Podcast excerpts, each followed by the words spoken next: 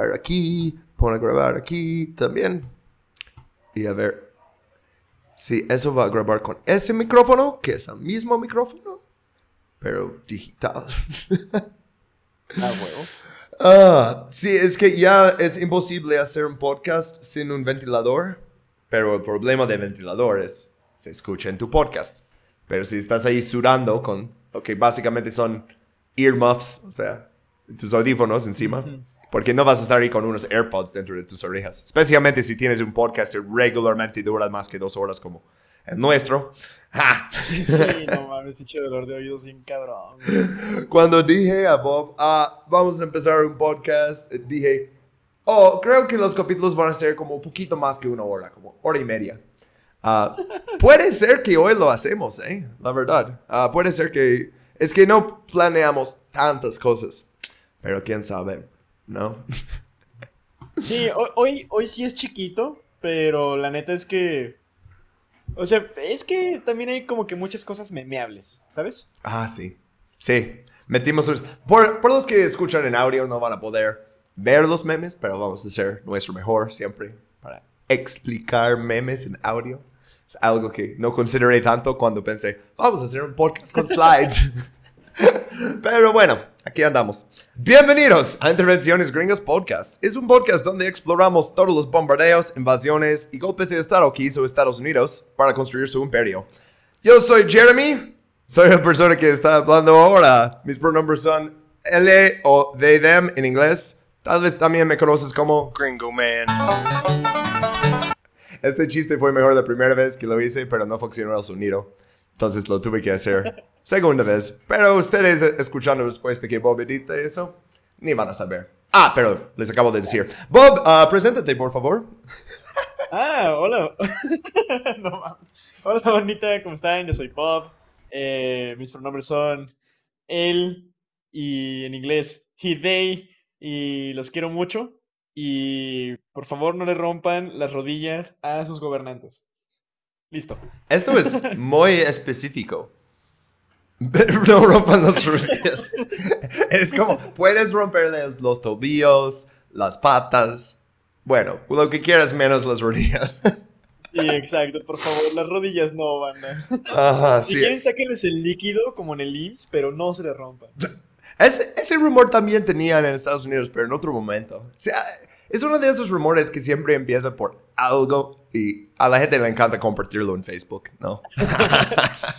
Ay, Facebook, siempre con sus teorías. De hecho, investigando eso, encontré cosas que, yo, ok, ¿cu- ¿cuál es la fuente de eso? Si busco las cosas individuales, ¿dónde vienen? Y siempre vienen de exactamente la misma lista que era de un meme en Facebook. Yo, pues tal vez no es una fuente muy confiable, ¿verdad? Di lo que quieras sobre Wikipedia, no hay peores fuentes que memes en Facebook. Órale, ah, Bob, ¿qué estamos viendo aquí en el primer slide? Estamos viendo, estamos viendo, eh, pues a un señor con, con un abrigo muy perrón hasta eso. La verdad, Pero bueno, no, es más bien una gabardina, ¿no? Porque es como de plástico, güey. Sí, tiene como uno de esos abrigos, gabardinas como de investigador. ¿Dónde es está este es- señor? Sí, es, eh, pues está en un, se ve que está muy alto, está como en un doceavo, quinceavo piso y está pues todo destrozado. Sí, es un, sí, es un señor que está En- caminando por su departamento, ¿no? solo por si no lo mencionamos o si alguien hizo clic en el capítulo sin leer el título, ¿en qué país está eso? En Libia. Sí, creo que hasta ahora no mencionamos que el capítulo de hoy es sobre Libia. Y bueno, más bien Libia en 2011. Eso es el bombardeo que ves en la foto. ah, que la OTAN empezó un bombardeo para apoyar a los rebeldes. Vamos a hablar mucho más al profu- al profundo en unos momentos. Pero primero tenemos que hacer las noticias.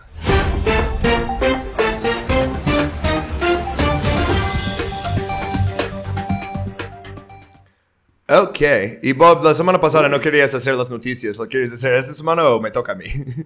Ah, claro, ¿no? Pues sí, creo que eh, todo el mundo vimos esto y estuvo también en TikTok, y estuvo Ah, en sí. Instagram y en Facebook.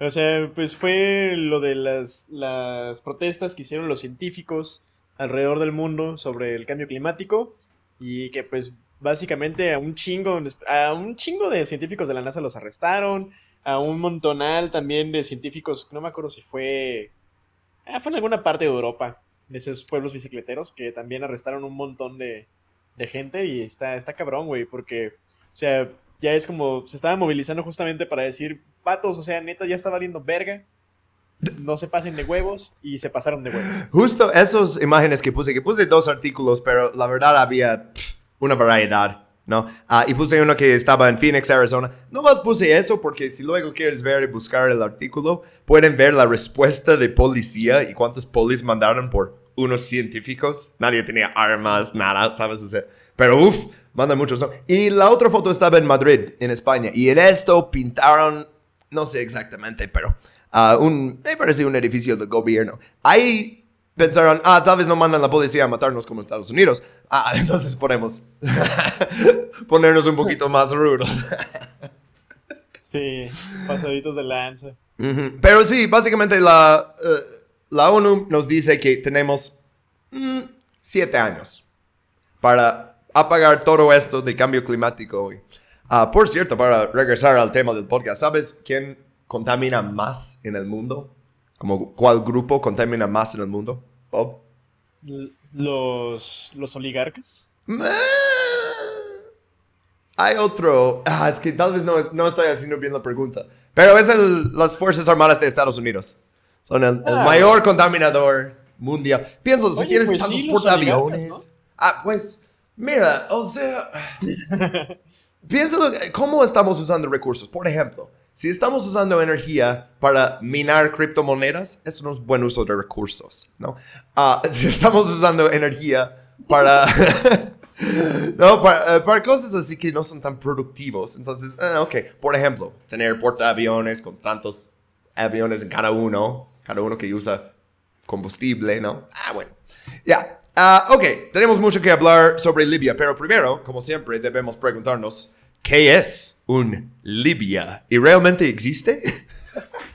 Porque... el método pues sí, realmente existe. No vamos a hablar mucho de su historia antigua, por los que ven los slides. Puse uno de, las ruinas de todas las diferentes civilizaciones que pasaron de Libia. Acuérdense que hay mucha más historia en Libia que tenemos porque existimos desde hace 200 mil años, ¿no? O más, depende de cuál académica preguntas. Ah, pues mira, tanto tiempo que antes Libia, 90% de Libia es el desierto Sahara. ¿No? O sea, es, es como imaginas el desierto cuando imaginas el desierto. ¿No? O sea, ¡pum! Arena. Ya. pero esto no siempre era así.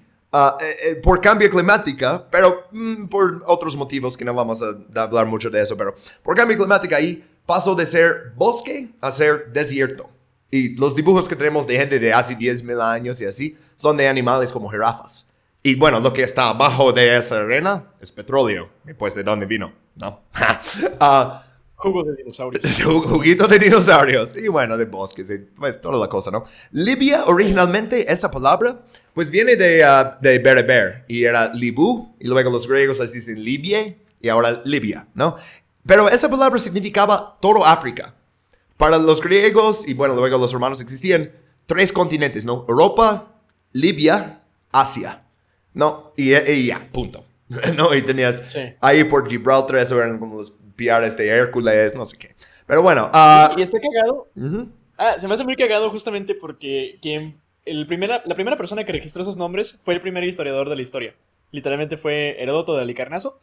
Y ese vato estaba en Asia, en la parte que se consideraba Europa de Asia. Está muy cabrón porque básicamente ese güey vivía en, en lo que hoy conocemos sí, Anatolia, sí, ajá. Simón, y pues es, es, un cagadero porque básicamente todos los nombres de todas las regiones vienen del griego y es como lo entendían los griegos. Aunque cada uno de los pueblos tiene su propia historia y detalla las cosas muy cabronamente, todo pues se hace desde el punto de vista de los griegos. Ajá. Pero bueno, el punto con eso de manera más grande es que ese lugar está súper, súper vieja y ha pasado por muchas civilizaciones. O sea, fenicios, griegos, persas, egipcios, cartagineses y finalmente romanos durante mucho tiempo. Todos esos conquistaron, controlaron Libia y bueno, eh, todos sus puertos mediterráneos que tiene ahí, porque está en el norte de África, entonces es justo cruzando de Italia, ¿no? Entonces tienes toda la necesidad, si eres Roma, tener esos, puer- eh, esos puertos.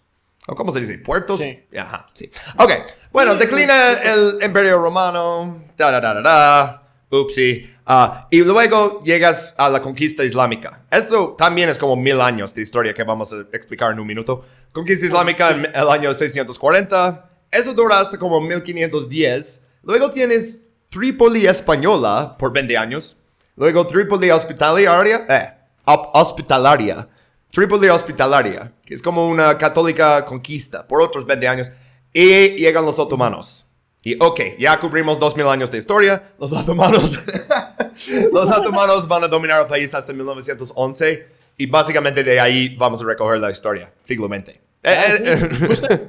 Ajá. Ah, nada más quería hacer un detallito. Justamente los bereberes está bien cagado porque no les gusta que le llamen bereberes, güey. Sí, Resulta porque... que. Sí, Sí, güey, son, son los, los amazigh y pues esos vatos. Pues berebere significa como bárbaro. Exacto. Es lo mismo, güey. Siempre les llamamos como por el nombre que no les gustaba, güey. Güey, aquí en México la mitad de los nombres, entre comillas, de las tribus indígenas son como los slurs que los decían los náhuatl, ¿no? Entonces como, o sea, No. Otomí, no, eh, ellos se dicen, no me acuerdo, o algo así. Ah, pero bueno, Otomí es como la palabra en náhuatl para decirles a la gente que habla con su nariz, ¿no? O sea, nomás eh, esas cosas. que son otra cosa también. Ajá, sí, ta- eh, nomás son como oh, las, las palabras que les decían ellos. Ah, bueno, ok. Ajá. Vamos a entonces recogerlo desde 1911, pero primero, durante todo este tiempo que justo hablamos, hubo una intervención gringa. Ah, tal vez merece su propio capítulo, pero aquí nomás le dedicamos un slide para eh, enseñar unos interesantes paralelos entre este conflicto y, y el moderno.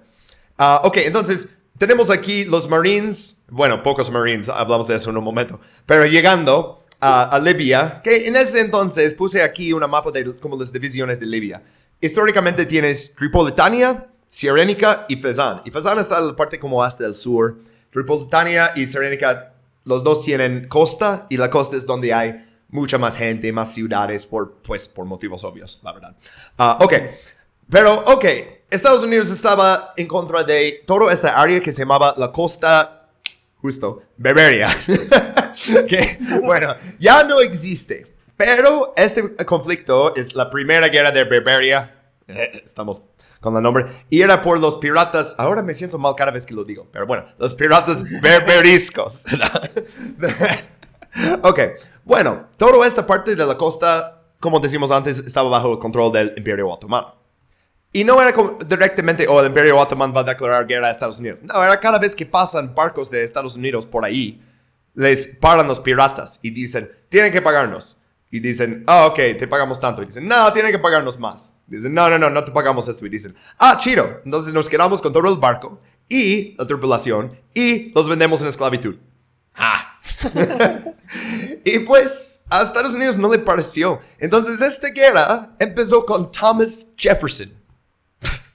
y Thomas Jefferson, el primer presidente que ordenó la bombardea de una ciudad en otra parte del mundo, ah, mandó una flota naval estadounidense al Mediterráneo y la flota bombardeó eh, ciudades fortificadas en, bueno, en las actuales Libia, Túnez y Argelia. Entonces, tres por uno. en ese entonces es costa de Berberia, pero bueno. Ah, ok, tienes batallas en el mar un par de años. James Madison heredó la guerra. Y esta imagen que tenemos aquí, esto es la primera acción terrestre de Estados Unidos en un país extranjero. Y está justamente en Libia, ¿no? En, en Derna, en Trípoli. En, bueno, de hecho luego vamos a ver que Derna está parte de, de Sirenica más adelante, pero Trípoli... Es que las divisiones cambian mucho. No, no vale la pena tanto Sí. explicar todo eso. Pero bueno, en Derna, en esta ciudad. Y ah, el ejército, entre comillas, que marcharon fue tres barcos. Tenían el apoyo de tres barcos navales, siete marines y 500 mercenarios árabes y griegos. Entonces, pero lo pusieron en el himno marín de todas formas de, de al- a- to the shores of Tripoli, a, a la costa de Tripoli, ¿no? Aunque solo siete marines desembarcaron y luego reclutaron un ejército de locales para pelear en su... ah, ah, para pelear. En, ajá, thank you. Para pelear en. Sí, a ver. Reclutaron a estos para pelear en su lado. Y vamos a ver. mm, Esto es otro patrón. Otra cosa interesante. Estados Unidos tenía aliados en esta guerra. Y eh, pues nuestros grandes aliados de todo el tiempo, que son Suecia y Malta. Y créeme cuando digo que Suecia va a apoyarnos en otra intervención gringa en Libia y quién hubiera visto eso desde antes, pero quién sabe. Ok. Machín, güey, no mames. O sea, investigando esto que luego veo, ok, la OTAN tenían este, aviones de Suecia. Yo, Suecia. Oye. Qué coincidencia. Ok, hablamos... Otra vez. Ajá, sí, y mira. Ok, ahora vamos a hablar un poquito de la colonización de Libia. Y un poquito de las divisiones que teníamos. Ah, por cierto, Fezan declinó gracias a la desertificación del Sahara. E- Eso fue durante la Edad Media. Entonces, Fezan es no tan importante para los italianos. Lo declararon como militario... ter- ah, ah, lo declararon como era. Territorio militario, ¿no? Pero hicieron dos colonias importantes en la costa. Ita- ah, Tripolitania italiano y Serenica italiano. Y todavía no estaba como unido como Libia, nomás están haciendo sus colonias, ¿no? Y aparte, eh, en 1911, Imperio Otomano es muy, muy débil. Es muy fácil quitarles territorio, incluso si eres italiano. Neta. Sí. la, la guerra duró poquito más de un año. De septiembre de 1911 a octubre de 1912. Y, ah, fun fact, bueno, no tan fun, o sea, no hay nada tan divertido, pero me sorprendió. Sí, sí, no más fact. es que no suena chido así. Pero sí, ah, ¿quién era el primer país en usar la guerra de aviones a bombardear gente en la, en la tierra? Porque yo hubiera pe- Linguini. Necesitaba un drop de It's a me, I'm Mario. es que yo siempre pensé, ok, eso seguramente fue los británicos o los alemanes, ¿no? En la Primera Guerra Mundial. Nah, los italianos lo hicieron desde antes. Este, y tenemos aquí, lo hicieron primero desde, ah, ¿cómo son dirigibles? Blimps. ¿Cómo son esas cosas en español? Cortamos esa parte después, que no sé. Di- Dirigibles. Dirigibles, sí. Entonces bombardearon de dirigibles, que era... Ellos pensaron que los dirigibles eran el futuro y que los aviones no eran como una curiosidad, pero también de aviones. Y este, el teniente uh, Giulio Gavotti, que está ahí en los slides, nomás le mandaron... Ajá, le mandaron este bombas y órdenes y dicen, sube en tu avión y intenta tirar esos. y dice, ok. Y este, tenemos una carta que escribió su padre que dice, hoy he decidido intentar lanzar bombas desde el avión. Es la primera vez que lo intentaremos y si lo consigo, estaré realmente satisfecho de ser la primera persona en hacerlo. Ah. No manches, las cosas que pensaban antes, güey, qué cagado.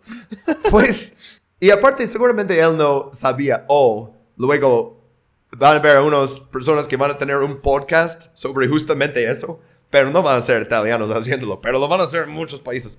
Pero bueno, gracias, Julio, por inventar el bombardeo aéreo y darnos tanto material. Ok, hablamos un poquito de la resistencia a eso, porque primero, ¿cu- ¿cómo haces colonización? Pues necesitas colonos. Eh, llegaron 150 y... eh, números, güey. Llegaron 150 mil italianos y se instalaron en Libia italiana, pero no tenía ese nombre hasta 1934, hablamos de eso en un momento, pero en los territorios, Tripoli italiana, italiana, Sirenica italiana, y en territorio militar del sur, pero, ok. Y este Gandalf musulmán que ves ahí en los slides, este es Muhammad ibn al-Sanusi, y este es el fundador de un, es, es como un teólogo, también líder, ah, originalmente de Argelia, pero su orden mística que fundó los Senussi, por su nombre, ¿no? O sea, de hecho, no estoy seguro cuál vino primero. Si él se puso Senussi después de empezar la orden, o si luego la orden tiene su nombre. Porque Oh. es que luego hacen eso que, que ponen al Senussi al final para decir the Senussi. Es como decir, Sí. eh, eh, eh, sería co- en vez de decir, oh, ah, sería Bob el mexicano. casi, casi, ¿no? Sí, o Bob el tapatío, ¿no? Y dices, oh, el tapatío es su apellido. Y dices, no, no exactamente, nomás ponen eso ahí. Pero bueno, ah, ok. Este empieza este movimiento y es un movimiento bastante misterioso. Si lo googleas y no hablas árabe, no vas a poder encontrar tanto de qué se trata. pero quería independencia de Libia. Y eso es donde vemos que se pone importante, porque los franceses quisieron expandir desde el Congo, antes de los uh, uh, italianos. Y los la resistencia Senussi los paró. Entonces ya este movimiento ya tenía como otro carácter. De cuando intentan tomar nu- nuestro territorio, no los dejamos. Llegan los italianos y ¿qué crees? Ellos son la base de la resistencia a los italianos. Y luego ah, los británicos se unen al lado de los italianos para parar a los Senussi. Durante la Primera Guerra Mundial, ¿te acuerdas que Italia siempre cambia de lado? Pues estaba del lado de los aliados y dice, mira, tenemos este problema con estos místicos ah, islámicos que están ahí. Ven a ayudarnos. Y dice, ah, ok. Pero Idris al-Senussi, vamos a hablar más de él mm, justo un momento porque va a ser rey después. Él decide, voy a ser amigo de los británicos. ¡Ja! Adivina por qué luego es rey. Bueno, en ah, febrero de 1917, ah, él sucedió a su tío como líder de los Senussis. Es, es algo como medio patriárquico, ¿no? O sea, es porque su tío era el nieto del original y así. Ah, y llegan a un acuerdo para disolver su ejército a cambio de un poquito más autonomía, ¿no? Pero bueno, ah, ok. Los italianos ahora tienen que traicionar a los británicos para terminar este dominio, ¿no? Pero los unidos tienen un poquito más autonomía. Hasta 1922, porque Mussolini... ah, Mussolini llega al poder y en 1923 empieza la Segunda Guerra Italo-Senussi. Así lo dicen. o sea, como que el primero era con los, los británicos, ¿no? Y esa es la segunda. Y no lo dicen como Italo-Libio, lo dicen contra los Senussi, porque ellos son la base de la resistencia, ¿no? También lo dicen la pacificación de Libia. Oh, ese nombre, ¿no? Sí, no. vamos, vamos a traer paz. Chale, Mussolini. Ah, pinche Mussolini. ¿Cómo terminó Mussolini, por cierto? Ajá. Ah, oye, también acabó con las rodillas partidas, ¿verdad? Así es, así es. Bueno, Oh, ¿cómo? Es un patrón. O sea, esos fascistas siempre hacen ontología, ¿no? Que ven un futuro que querían que existiera, pero es como un futuro del pasado. Hitler quería su tercer Reich, Mussolini quiso segundo imperio romano. Pero es que también había el bizantino y el imperio romano sagrado, que eran alemanes, entonces... Mussolini quería un cuarto imperio romano, pero dice que es el segundo. Quinto, ¿no? Y, ok, hay mucha resistencia local, obviamente, en contra de eso. Ah, y las contramedias, pues, son fascistas. ¿Qué esperas? Campos de concentración, masacres, ¿no? Cerraron todas las canacas. Eh, Eso es como, no es un mezquite, es como un lugar donde van por reflexión. Como dice, como dije, son como medio místicos, ¿no? Es como su Sí. cámara de meditación. Bueno, los cerró. ah, sí, Ah, también, oh, arrestaron a todos los jeques, o sheiks, confiscaron las mezquites y sus tierras. Básicamente quieren destruir esa religión, ese movimiento. Ah, y también, Sí. creo que fue el primer país en usar armas químicas contra civiles. Pero bueno, definitivamente lo hicieron en esta guerra. No sé si fueron los primeros, si habían otro desgraciado antes. Eh, sí, asesinaron prisioneros de guerra, civiles, toda la cosa. Exterminaron una Sí, cuarta, ajá, cuarta parte de la población de Serénica. Y desalojaron a 100.000 beduinos. Eso va a ser importante después. Ah, porque esas tierras fueron repobladas por colonos italianos. Entonces, acuérdense de eso. Beduinos desalojados para poner italianos. Acuérdense de eso cuando lleguemos a. Gaddafi. Ah, pero sí, en 1931 ya más de la mitad de la población de Sirénica, lo que restaba, estaba confinada en 15 campos de concentración. Más de la mitad, ¿no? I- Italia era súper, súper brutal. O sea, aprendimos siempre de Hitler en Polonia y los campos, y sí deberíamos aprender de eso, pero esto, investigar eso fue la primera vez que me enteré de todo, básicamente el genocidio que querían hacer. Uf. Sí, güey, ¿no? Y luego, la neta es que el, el pedazo de historia que tuvo este, Italia en Libia estuvo tranquilón a comparación de lo que hicieron en Etiopía, güey. Neta sí. Es que... Sí, güey. O sea, los No dos, mames. no, no me gusta comparar como cuál genocidio fue peor, pero sí, es que en Etiopía crímenes no han pasado en ese continente de esa gravedad desde que los bélgicos fueron al Congo. O sea... Exacto. Sí, Ah, oh. Antes de que seguimos con eso, hay un señor que puse en los slides hasta ahí. eh, es que los dos son señores viejos, pero el que está a la derecha, ¿no? Este es Omar al-Mukhtar. Ah, es el león del desierto, lo decían. Es el líder sanusi de la resistencia. Hizo una guerra de guerrillas, emboscadas contra los italianos eh, todos estos años, ¿no? Pero en 1931 lo capturaron. El 11 de septiembre, por algún motivo, seguir saliendo Güey, en cada neta, ¿qué capítulo. el 11 de septiembre, Ni es, ¿Qué ni es la última vez que sale en este capítulo. Ni siquiera. este, pero bueno, Cabrón. 1931. Y lo ejecutaron. Este güey tenía 73 años. Y lo capturaron lider- lidiando sus tropas en batalla. O sea. por eso decían el león, ¿no? Pero bueno, Sí, güey, no. Nadie se acuerda de él en el occidente porque se acuerdan de alguien más en el desierto. Y es este británico, el Montgomery. Este no es un podcast sobre la Segunda Guerra Mundial porque no puedo pronunciar bien Segunda Guerra Mundial. Entonces, y aparte, todo el mundo ya sabe de eso, ¿no? Ah, Italia luego le va bastante mal ahí y dice, ah, bueno, me estoy adelantando. Primera cosa que hacen es traicionar a los británicos, que antes eran sus amigos en esa región, ¿no? Y deciden, "Mm, voy a ocupar todas las colonias francesas y británicas, y especialmente el canal de Suez en Egipto, ¿no? Entonces invadieron los italianos Somalilandia británica, Sudán, Kenia y Egipto, básicamente a la vez. Y pues los británicos los vencieron ridículo de fácil. Ah, en uno de los primeros días, 40.000 italianos se rindieron tienes un desastre tras otro. No voy a hablar de todas las batallas y los tanques y da, da, da, da. No, pero un desastre tras otros por los italianos. Solo en febrero de 1941, 115 mil italianos se rindieron. o sea, entonces puse este chiste porque lo explico bastante bien. Es un chiste gringo de, de la campaña en Norte África. Y dicen, si te encuentras con una unidad que no puedes identificar, dispara una bala por encima de sus cabezas para que no le dé a nadie. Si la respuesta es una fusilada de disparos rápidos y precisos, son británicos. Si la respuesta es una tormenta de fuego de ametralladora, son alemanes. Si bajan las armas y se rinden, son italianos. Es bastante brutal. contra- Pero bueno, es que no tenían mucha motivación, no les estaban pagando, No, ni dando de comer, ni mil- buenas órdenes. Exacto, güey. También había un chingo, si mal no recuerdo, había un chingo de conscriptos de, de Libia y de Algeria. Ajá. Entonces eran, eran ejércitos que básicamente estaban, con- eh, eh, estaban hechos por conscriptos, güey, que se querían liberar de los güeyes que los habían cons- conscribido, que los habían reclutado, güey. Entonces todavía es como que peor porque neta tus filas están llenos de montón de personas que quieren desertar, güey. Y lo más cabrón de este rollo, güey, es que los británicos les partieron la madre a los italianos, güey, con un número ridículamente más bajo de soldados, güey. Ajá, pero Entonces, esto, la lección que quiero eso. llevar de este slide es que puedes hacer este tipo de guerra, ¿no? O sea, que un lado tiene todos los tanques y tú solo tienes unos camiones y unos rifles, pero tú aún así puedes ganar.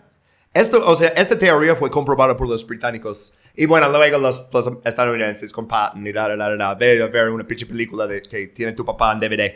Ah, bueno, es que es, esta parte de la historia han hecho tantos documentales y todo, ¿no? Es, es aburrido. Ok, ¿qué pasa después? Bueno, la independencia, super entre comillas, porque básicamente lo que tenemos en este es la redistribución de imperios. ¿Quién se va a quedar con todas las posesiones? Y puse aquí el rey Idris. ¿Te acuerdas de él? El Senussi que hizo como una alianza con los británicos. Pues ahí está también tomando la mano de Richard Nixon, ahí está protegiendo por unos soldados. Este güey, no es, no es justo decir que no va a ser un títere, porque también es el líder del movimiento, ¿no? Pero está escogiendo un lado. Dice, vamos a ir con Estados Unidos y con Reino Unido hacia el futuro. Y esto en 1942, ok, sí, porque eso es cuando ya estaban hablando de eso y básicamente tuvieron que prometer a los Senussis no vivieran bajo dom- el dominio, eh, bajo el dominio italiano. Porque eso es lo que no querían regresar, porque dicen, no, o sea, si ustedes van a tener bases militares, si no nos lanzan gas, güey, estamos ok, ¿no? Ah, ok, eh, noviembre 49, la ONU votó que Libia debería convertirse en un reino unido e independiente a más tardar del 1 de enero de 1952. Ya tienen tres años para hacerlo, ¿no? O bueno, un poquito más que dos.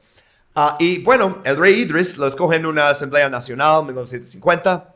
Y el 24 de diciembre de 1951, uh, Nochebuena, el rey Idris, aunque es musulmán, no le importa Nochebuena, pero...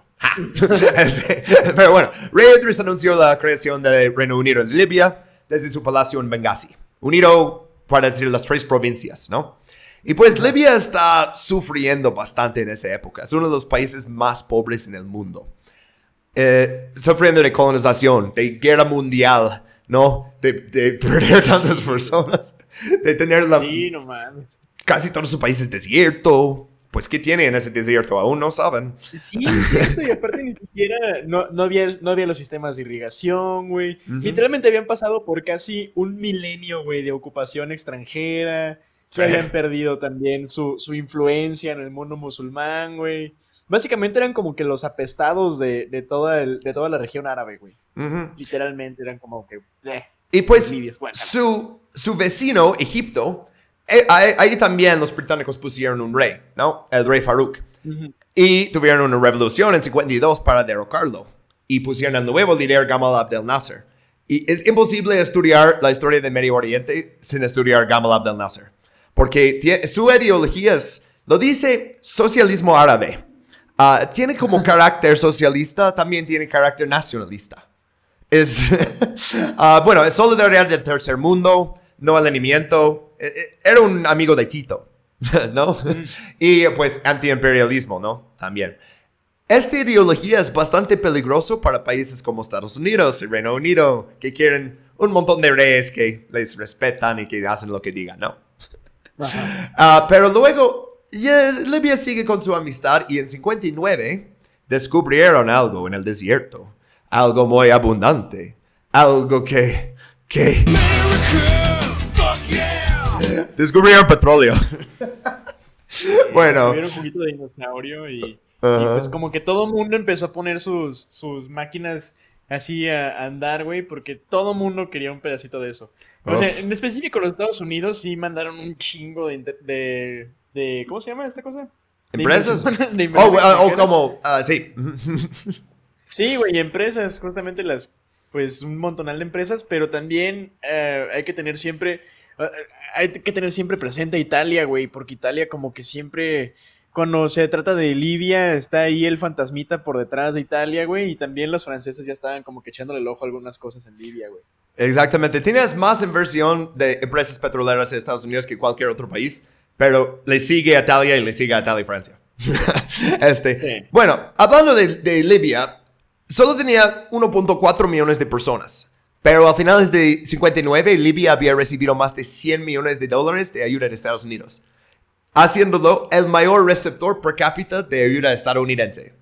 O sea, si vas a ser amigable a nosotros, te vamos a dar tanto dinero. No más tienes que darnos eh, la exclusividad con tu petróleo y 50% de los el provecho que sacas y todo eso, ¿no? Pero bueno, ah, también ayudaron a desarrollar la industria.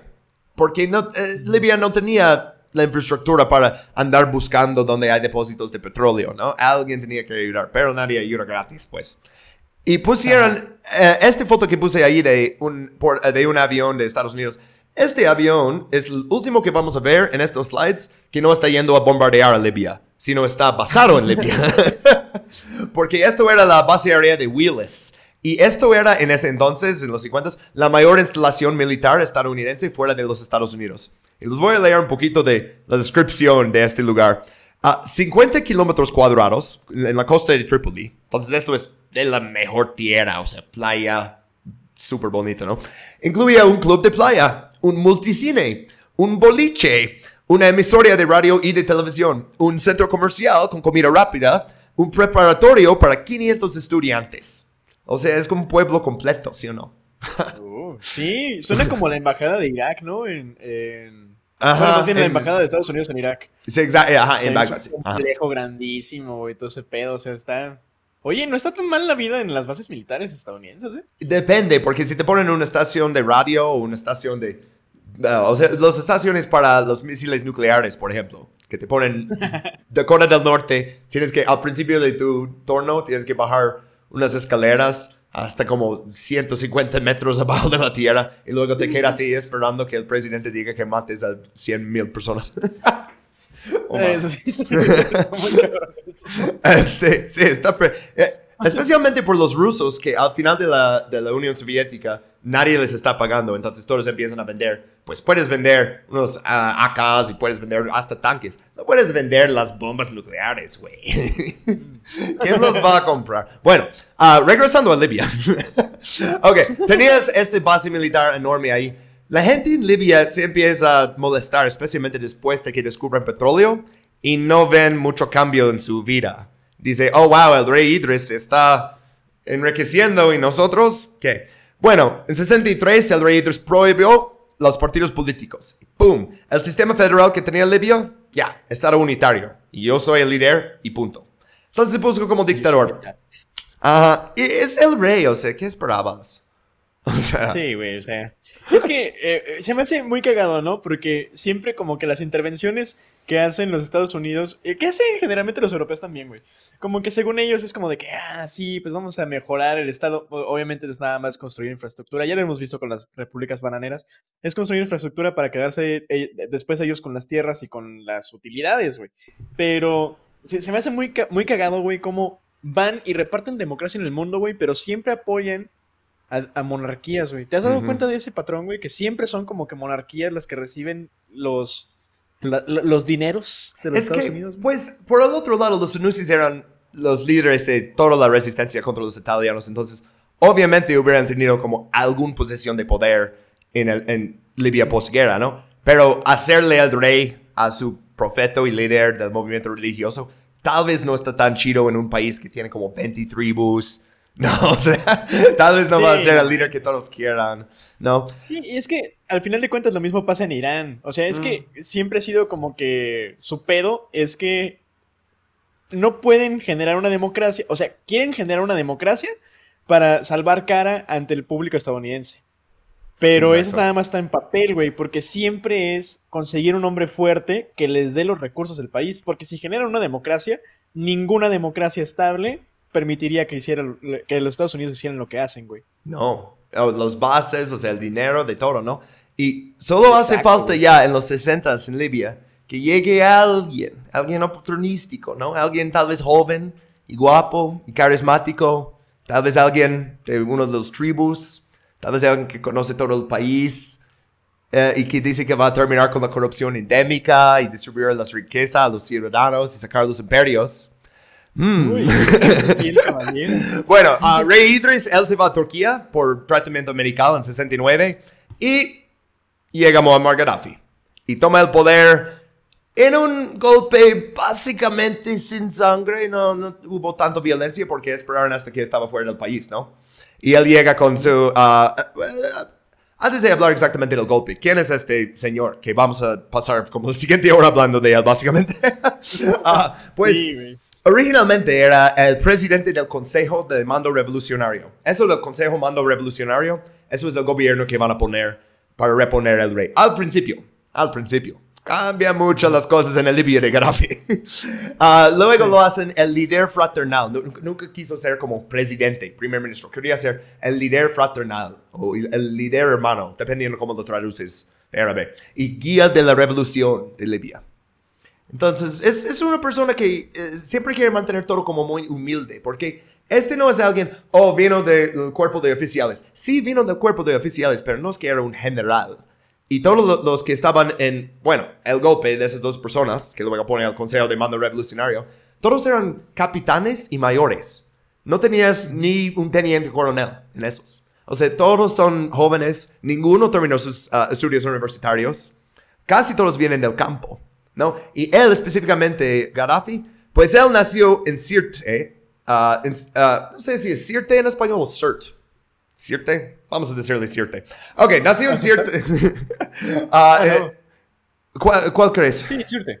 Ok, pues nació en Sirte, que es en Tripolitania, pero estudió en Sabah, que está en Fezzan, y terminó en la Real Academia Militar en Benghazi, que está en Sirenica. Y entonces conoce todo el país, ¿no? Conoce cómo son la gente en cada, cada lugar. Y en Saba, ahí en Fezzan, se hizo muy fan del nazarismo, porque vio la revolución ahí en 52 y dijo, yo puedo hacer algo así. Por cierto, ahí abajo en este, la tercera foto es él justo después de la revolución y esto ahí es Nasser con él. Ah, mira. Vino a visitar, ¿no? Eh, bueno, es, es beduino, como digo, Y esto es uno de los grupos más oprimidos durante la colonización e incluso durante independencia, porque cuando era niño le hicieron bullying por ser beduino y, oh, ve, ve- ve tu casa de campaña, ¿no? Como- y él luego, oh, sabes, es exactamente lo que voy a hacer. Cuando soy líder de- del país, voy a poner mi casa de campaña en todos los otros países que visito. Para no más decirles. jardín de Donald Trump, ¿no? Ajá, sí, exacto, sí. Como necesitamos un lugar para eh, el caso de campaña de Gaddafi. Y de- te imaginas el asistente de Trump que dice, ¿qué? Pero sí, este, aparte, o sea, según todos es muy carismático. Yo solo lo vi este, hablar en inglés. Y la verdad es, bueno en inglés, pero ah, seguramente está mejor en árabe. No lo entiendo. Ah, bueno. También, ah, adivina qué hay debajo de las tierras tradicionales de los beduinos. Un chingo de jugo de dinosaurio. Juguito de dinosaurio. Ahí está. Ok, ah, pero vamos a hablar un poquito del nazarismo, porque no es, sé que dije socialista, ¿no? Pero también este tiene como un elemento racial, y vamos a ver eso durante todo el mandato de, de Gaddafi, que va a durar, por cierto, 42 años. Por eso dije que vamos a hablar de él un rato, ¿no? Pero sí, el nazarismo tiene su elemento racial, y quiero leer algo del libro que escribió Nasser sobre el nazarismo. la, la filosofía de la revolución se llama. Dice, no podemos, bajo ninguna condición, aunque queramos, mantenernos al margen de la terrible y aterradora batalla que ahora se libra en el corazón de ese continente. No dice África, dice ese continente. Entre 5 millones de blancos y 200 millones de africanos. No podemos mantenernos al margen por una razón importante y obvia. Nosotros mismos estamos en África. Y lo dice como si fuera una sorpresa, como, sí, Egipto también es parte de África. Y continúa a decir, ciertamente no podemos, bajo ninguna condición, renunciar a nuestra responsabilidad de ayudar al máximo en la difusión de la luz, del conocimiento y la civilización hasta las profundidades de las selvas vírgenes del continente. Güey, ¿has escuchado una cosa más pinche imperialista racista que eso? O sea, hay que llevarles la luz de la civilización a sus selvas vírgenes. Güey, sí está muy machín eso, güey. Pero Sí vamos está- a... es, es literalmente el discurso del hombre salvaje, güey, pero en vez de ser británicos son egipcios, güey. Ajá. Es, y pues, Gaddafi es un gran parte de eso también, porque vamos a hablar de la distinción entre norte de África y África subsahariana. ¿No? Y es como, mira, incluso en África, la gente es racista contra las personas negras. ¿Qué te digo? Uf, qué mundo. incluso en África. Ok, tenemos aquí en este slide unos banderitas para enseñar un poquito de cómo cambió el gobierno de manera medio visual. Si no puedes ver los slides, eh, eh, búscalo en Google, no sé. Bueno, tienes el primer, la primera bandera que tenemos aquí, de hecho, es la bandera presente. Porque normalmente después de una revolución, cuando quitan la bandera, regresan al viejo, ¿no? Como en Rusia. Ajá. Pero bueno, es el que es presente, es el que tiene la estrellita y así. Luego, y esto, eh, es son importantes los colores, porque eso del rojo, blanco y negro, esos son los colores árabes, ¿no? Y es como poner tu bandera así, es como enseñar el panarabismo. Y eso era, el, el primer país que declararon fue la República Árabe Libia, ¿no? O Libio, la República Árabe Libia. Libio. Libia. Córtalo para que esté correcto. Bueno, eso. Ah, bueno. y esto es cuando Gaddafi es el miembro más influencial del Consejo, pero todavía existe oposición de sus ideas. Y se porta básicamente como un chico con veintitantos años y cuando le dicen algo que no le gusta, renuncia como primer ministro y luego le piden regresar y regresa y dice que voy a ser primer ministro y luego renuncia otra vez. Por... Hace eso como tres veces y, y siempre vuelve a aceptar el cargo. En 72 decide con sus vecinos, específicamente Siria y Egipto. Al principio, querían expandir los Sudán después, pero vamos a hacer una federación, la Federación de Repúblicas Árabes. Y entonces esa federación, Siria Egipto, dicen a Libia, sí, todos somos iguales, vamos a hacer decisiones juntos, esto es el panarabismo, de que hablaron este, ah, de, que, de que hablaba Nasser, aunque Nasser se muere justo después de eso, pero bueno. En 73, Egipto y Siria empezó la guerra de Yom Kippur contra Israel, sin hablar con Libia. Entonces Gaddafi va y abre su periódico y dice, ah, mira, esa federación de tres países, dos de esos países se fueron a la guerra y no me dijeron. Órale, o sea, y también la super cagaba Anwar Sadat. O sea, esto fue bas- básicamente destinado a fallar desde el principio. Duró cinco años. Sí, severo. Pero sí, entonces al final pusieron la bandera más sencilla que ha existido. Yo tengo una de esas. De hecho, grabo mis videos de YouTube enfrente de ella. Porque es literalmente una bandera verde, ya. Es just verde. That's it. Pero el nombre del país Increíble, se puso mucho más interesante. El Gran Jamahiraya Árabe Libia Popular y Socialista. Y Jahamiraya es básicamente imposible de traducir porque es como un juego de palabras, pero es como decir el estado de las masas. Eh, una de esas cosas que me dice cómo se traduce, pero dicen que es mala traducción y digo, ah, ok. Me, me gusta más la, la segunda que pusiste. Sí, es como una. Pues. eh, Es que sí, es como que. Medio abstraerle el significado, pero tal vez sí podría ser como una república popular, ¿no? Ujú. Como un. Pues sí, un, un espacio donde hay. Un espacio donde hay gente. Ah, es nomás verde. Pero es que es tan fácil de hacer. O sea, ya, cualquier persona con algo verde puede salir a la calle y decir apoyo a las ideas de Libia y no poner su cosa verde. Claro. No tiene que ir tintando la fábrica para, ah, mira, necesitamos el rojo. No, no, no, no es verde, ¿no? Ah, Güey, Y sí, lo más cabrón es que duró un chingo esa bandera, ¿eh? Un rollón. sí, o sea, de 1977 hasta 2011. La intervención cambió muchas cosas. Y regresaron a la bandera original y regresaron a muchas cosas así originales. Ah, hablamos de eso en un ratito. Pero sí, Gaddafi, Gaddafi era una de, uno de los muchos líderes en los 70s que dice, yo veo la tercera vía. Y no está hablando del peronismo, no está hablando del titoísmo, no está hablando... Otra tercera vía.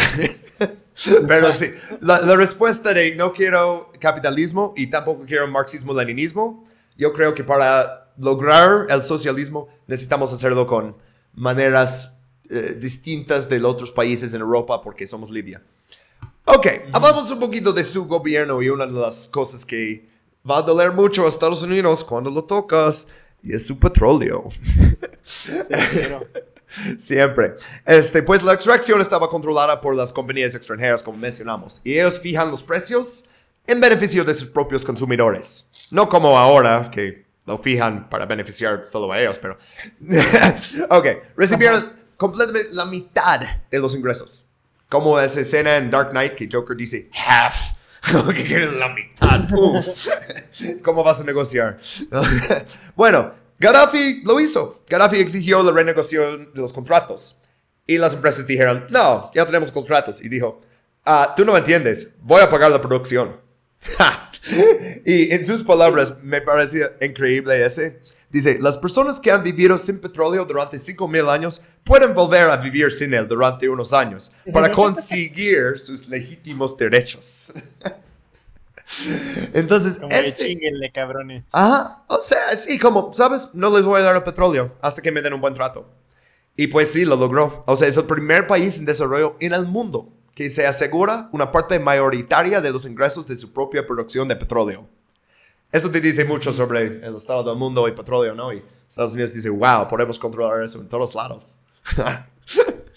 bueno, tenías antes Libia pobre y ahora tienes Libia con tanto pinche dinero que es como Walter White en Breaking Bad que tiene que rentar un locker y ponerlo ahí porque ya no sabe qué hacer y compra otra casa y mete el dinero ahí, o sea. Sí, güey, no manches. o sea, super stonks. Severo. No, y, y la neta, o sea, es que oh, había un montón de gente que sí había salido ya de las universidades en los tiempos ya de Gaddafi, cuando, bueno, pues cuando vuelve la educación gratuita, el vato. Mm. Sale mucha gente preparada de las universidades y salen directamente a la industria, güey. Además, como son poquitos libios, para, el Ujú. momen- para el 2011 creo que son 6 millones de libios, si mal no recuerdo, en un territorio amplísimo, güey. Literalmente una densidad poblacional de 3 kilómetros, o sea, 3 libios por kilómetro cuadrado. Está muy, muy a gusto Pero vivir en un espacio de así, güey, con una industria muy grande, güey. o sea, Eso sí, pues. porque mira, si vas a vivir en Trípoli o vas a vivir en Benghazi o cualquiera de las ciudades, son, pues tienes la playa ahí. Está bastante bonita, tienes mar Mediterráneo, ¿no? Sí. Bueno, era más bonita antes de que lo bombardearan, pero ok. Ah, regresando al petróleo, ah, sí, los primeros que como invirtieron por así decirlo, vinieron a expropiar el recurso. Era Armand Hammer de Accidental Petroleum y Nelson Bunker Hunt de HL Hunt. Ah, e- esos son los... eh, Si luego buscas como la historia de- del petróleo en Texas también en Irak, vas a ver esos mismos nombres. Pero su participación obviamente desapareció, ¿no? Gaddafi se está metiendo con los poderosos petroleros de Texas. No solo con el gobierno, pero con esos intereses de, de- de petróleo en Estados Unidos. Y no se va a olvidar. Vamos a ver más de eso 20 años más adelante. Y bueno, después también. Pero sí, eso sigue saliendo que nacionalizas, no exactamente nacionalizas, pero renegocias el petróleo para tener mayor control.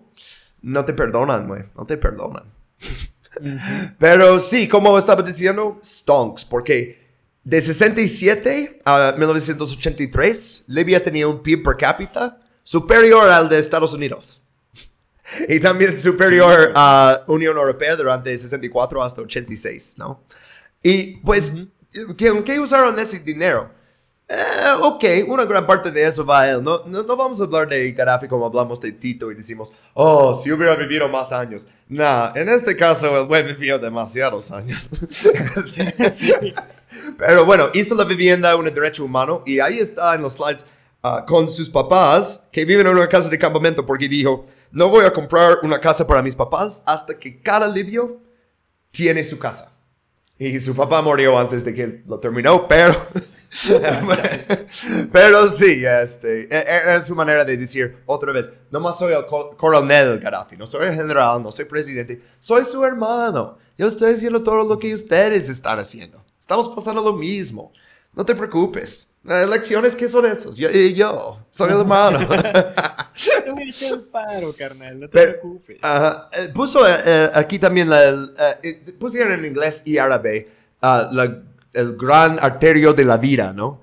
Que aquí fluye. y, y es el, el gran, a great man-made river, lo dicen, ¿no? Como el gran río hecho, o gran río artificial suena mal, es que me gusta más man-made y no traduce bien. Hecho por Sí, la obra de hecho por hombres. el hombre. Ah, Sí, está. siempre tiene que ser largo sí, en está muy pedorno. Sí, Pero sí, güey. este lleva... Lleva. O sea, es enorme, o sea, ridículo. 70% de todo el agua dulce utilizada en Libia viene de ese proyecto. Ah, Sacan Ah. literalmente el agua del subsuelo, güey. Es agua. eh, es agua fósil. Es agua fósil, creo que le llaman. ajá. Pero sí es literalmente agua que está metida en el subsuelo. Y tienen. O sea, aparte tienen unas reservas de agua fósil grandísimas, güey. Entonces está bien perro porque es un. Es un proyecto que hacen por partes. Y le lleva agua hasta la mitad del desierto. O sea, literalmente hasta las comunidades beduinas del sur. Ujú. Ahí les llega también agua, güey. Está muy cabrón. Sí, Gaddafi tenía que hacer eso. O sea, toda su vida quería enseñar que era de un tribu ¿no? y y que no era de una. que no era exactamente árabe ni berber. O sea, que yo soy de esa tribu y yo soy el líder, y- pero yo voy a mantener mis tradiciones. No voy a. ah, empezaba, especialmente más en los 90s y 2000 y así, a siempre usar como ropa tradicional. y- eh, puse eso en los slides y luego lo, lo solté porque no está tan importante, pero sí, es que según todos era así, ¿no? O sea, según los británicos era así, según él era así, según los gringos era así. Lo dicen de unas maneras para insultarlo o lo dicen para alabarlo y no creemos que deberíamos hacer. Eh, ninguno de los dos, pero sí, es Es que propaganda. todo era, yo soy un hombre del pueblo, ¿no? Yo soy exactamente como ustedes. Ah, ok.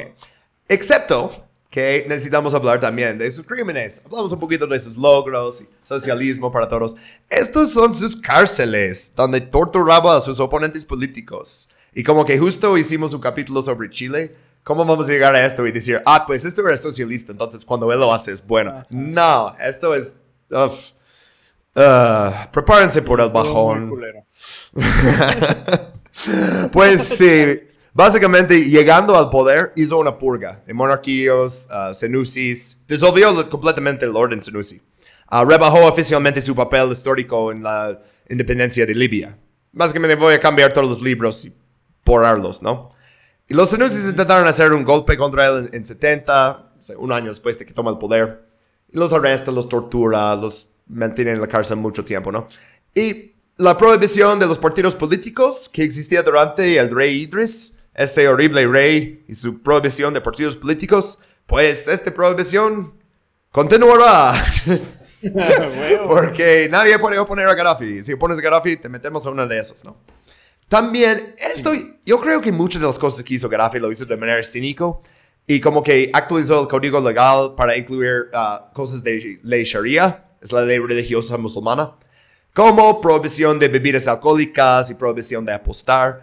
Creo que hizo eso para mantener felices los islamistas en su país, ¿no? Para que no digan, mira, es un apostato y... Ah, ¿Sabes? Si, si, metes un poquito de eso a tu coalición, que tu coalición nomás eres tú, pero si metes un poquito de las ideas de todos, ¿no? Ah, unas cosas. medio cómodos. Aunque eh, justamente le, le, acaba jugando chueco, güey, porque luego, pues cuando hablemos un poquito ya más adelante, vamos a ver que Qatar se aprovechó justamente de eso para chingarle la madre. De hecho, eso es el problema, porque Qatar es el dueño de Al Jazeera, y Al Jazeera normalmente es una buena fuente de información sobre Medio Oriente, pero cuando se trata de uno de sus conflictos, se vuelve súper propagandista. Si, si abres Al Jazeera sobre Gaddafi en específico, no vas a encontrar información tan confiable, güey. Uh, ok, unas cosas más de qué malo era uh, antes de que sigamos con... Ah, bueno, el siguiente slide es peor. Ok, prohibió sindicatas, prohibió huelgas de trabajadores, suspendió periódicos en 72. Uh, y luego empezó a mm, apuntar un poquito el dedito en el pecho de Estados Unidos y reclamó el Golfo de Sidra como bahía cerrada parte de sus aguas territoriales. Normalmente tienes 12 kilómetros. Él dijo, nah, el mío es 52 kilómetros. Y esto es la línea de la muerte. Así lo dijo. 73, por cierto, yo creo que fue el último año que Gaddafi tenía como un poquito de normalidad en su cerebro, porque 73 es cuando dio un discurso y anunció una revolución cultural. Ah, revolución cultural. Va a ser algo bueno, ¿verdad? ¿No? ¿No? Sí, como siempre, se quemaron libros, se destruyeron instrumentos musicales porque eran del occidente. Y pues encarceló y torturó a muchos opositores. Y muchos de esos opositores eran universitarios que querían hacer cosas como unirse al sindicato de universitarios. y los torturó. O sea, ya, ese güey es como al principio llega y ah, es anti-imperialista y va a tomar el control del petróleo para su pueblo y Uh-oh. o sea, rascas un poquito. 1970 tienes la expulsión de italianos y judíos. Y yo soy judío. Entonces, ah, mira. Ok, uh, sí. Los italianos, ok, tenías 150 mil colonos que llegaron ahí. Eso es hace mucho, entonces ya son más. Y el Consejo Revolucionario promulgó una ley para, eso son sus palabras, recuperar la riqueza robada al pueblo libio por los opresores italianos. Entonces les dijeron, sí, ¿no? que tenían que irse del país antes del 7 de octubre. Les dan poco más de tres meses. este, sí. Ah, y también dijeron, ah, ¿sabes qué? Los judíos también. Los judíos ya tenían problemas en Libia desde 67. Por la guerra de seis días. Ajá. Ajá, lo de Yom Kippur. Ajá. Bueno, Yom Kippur es 73. Ya, ya se viene a veces la primera guerra que hicieron ahí. Pero sí, no, es que algunos se quedaron ahí eh, después y... Mm, ok, pero sí, guerra de seis días sin divagar demasiado en, en uh, Israel. Tuvieron uh, una guerra de seis días, ¿no? Contra todos sus vecinos de siempre, Egipto, Jordania, Líbano. Y pues terminaron con muchísimo territorio que ocupan ilegalmente, mucho de eso hasta hoy en día, en Transjordania, en el Sinai. Eso lo regresaron. Los altos de Golán siguen ahí. Franja de Gaza. Lo devolvieron, pero lo bloquearon. este, bueno, Gaddafi vio todos los judíos, eran 38 mil judíos en Libia, como potencia, eh, como pueden ser agentes de Israel. Porque la guerra de seis días lo ganaron en seis días los israelíes porque tenían muy buena inteligencia, porque tenían espías en todos los países árabes, dentro de sus fuerzas militares, dentro de sus policías, dentro de todo, ¿no? Que hablaban árabe, que eran de esos países, que tal vez ocultaban de alguna manera que eran judíos algunos, ¿no? Ok. Entonces él dice, ah, todos los judíos tienen que irse también. Puse aquí unas imágenes de un sinagogo que es uh, historical. No puse su nombre, pero... bueno, un sinagogo historical, luego como cayó como ruinas y un judío que estaba regresando a, a Libia en 2011 le habían expulsado cuando era adolescente, ¿no? En los 70s. Este, bueno, yo quiero hablar un poquito de esto, de expulsar judíos de tu país y por qué es la cosa más estúpida que puedes hacer si quieres derrocar a Israel. Porque esto es exactamente la propaganda de Israel. Los judíos nunca vamos a estar seguros en ninguna parte del mundo, menos aquí. Necesitamos, o sea, seguridad por fuerza. Y no pueden estar seguros en Libia, obviamente, tienen que venir aquí. O sea, ¿dónde vas a ir si eres un refugiado judío? Vas a ir ahí. Ah, y pasa lo mismo hoy en día, porque en Francia había unos ah, ataques terroristas en 2015 y inmediatamente el ministro de Viviendas y básicamente el ministro de Colonización empieza a hacer anuncios en francés, diseñado para ellos y dice, vengan aquí a Israel donde pueden ser realmente seguros, tenemos nuevas oportunidades en Hebrón. ¿Y dónde está Hebrón? En pinche Transjordania, güey, en tierra ocupada. Y dicen, necesitamos más gente que ocupa esa tierra. La gente que ya vive en Israel no quiere ir. Y bueno, tenemos gente muy religioso que va por sus convicciones, pero son pocos necesitamos judíos franceses. Entonces, cuando hay un ataque que quiere expulsar judíos, mandas más sionistas a Israel. Yo no soy sionista. O sea, es otra cosa que ser sionista y ser judío. Ok, fin de pinche rant. Ah, no deberían expulsarnos de países, estuvimos muy bien. Pinche café. ok. es un güey. Así es. Llegando a por qué Estados Unidos odia a ese señor, aparte de porque robó todo el petróleo. En 79 hacen algo nuevo y Libia es uno de los primeros países en recibir ese tratamiento y es ser declarado un patrocinador de terrorismo. Y bastante fuerte, ¿no? Y era a la vez, uh, esto es 79, ¿no? Justo en 4 de noviembre tienes la revolución en Irán. Y pues ya sabemos, ¿no? O sea, atacaron la embajada, tomaron los rehenes, Justo después de eso tienes pakistaníes que atacaron y incendiaron la embajada en Islamabad. En este caso no tomaron rehenes y todo eso, ¿no? Pero justo después de eso, 3 de diciembre, embajada de Estados Unidos en Libia. Dos mil personas en una turba entran y bueno, uh, todo un desastre, ¿no? Y Estados Unidos ve a esos países y también ve que Libia ya está apoyando a como grupos de independencia. Vamos a hablar más de ellos en un segundo, pero... 29 de diciembre, Estados Unidos designó a Libia Estado patrocinador de terrorismo y la misma acta dijo que Siria, Irak y Yemen del Sur, ya no existe, pero Yemen del Sur también eran patrocinadores del terrorismo. Mira, qué coincidencia, todos están en Medio Oriente, todos, todos son vecinos. pero sí, es como la primera vez que dicen, desde ahí vienen terroristas, desde Medio Oriente. Sí, no manches, es una narrativa que luego no van a soltar, güey, porque hasta eso, bueno, sí, en algunos casos, pues, pues sí es verdad, ¿no? O sea, la verdad es que Gaddafi no era un santo. Gaddafi sí, sí hizo muchas mierdas justamente para desestabilizar a, otras, a otras regiones. Y era alguien que también se consideraba muy, muy intervencionista. Eh, pues, pero, pues, nada de eso. O sea, es que es muy diferente cuando justificas una guerra con un conflicto de verdad a cuando ya tienes como que ciertos intereses ajenos a la guerra y utilizas esos, utilizas la guerra o la cuestión como de seguridad internacional para justificar tu guerra y quedarte con tus intereses, ¿no? O sea, para asegurar tus intereses económicos. Entonces, es, es uno de los pedos que siempre tiene Estados Unidos que generalmente cuando se, o sea, bueno, ya lo vimos, ¿no? Te compartí un, un documento bien perro ayer. Ay, sí. Y no manches, güey, es que hasta, hasta los mismos gringos saben, güey, que generalmente cuando intervienen eh, en otros países, el 60 y...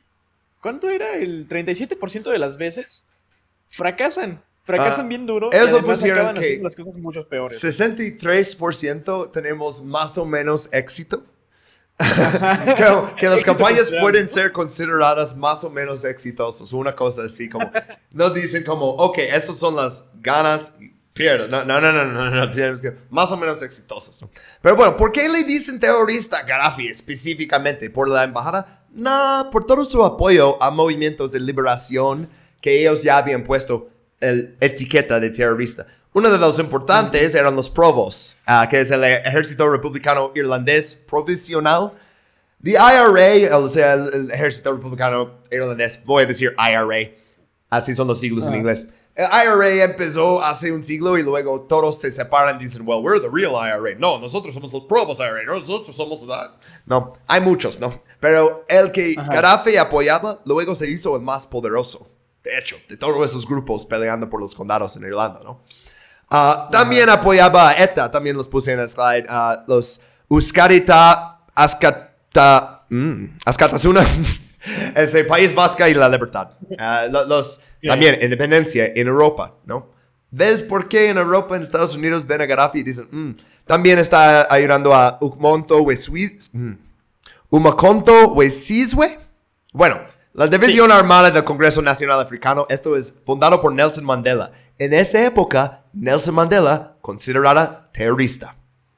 Eh, estaba en la cárcel, Simón. Ajá, exacto. O sea, también tenías este, el Frente Polisario, eso es Sahara Occidental, ah, Kurdistán, está apoyando también. En Perú, antes de decir, oh, está apoyando un grupo guerrillero marxista-leninista en Perú, debería aclarar que no es Sendero Luminoso, es Movimiento Revolucionario Tupac Amaru.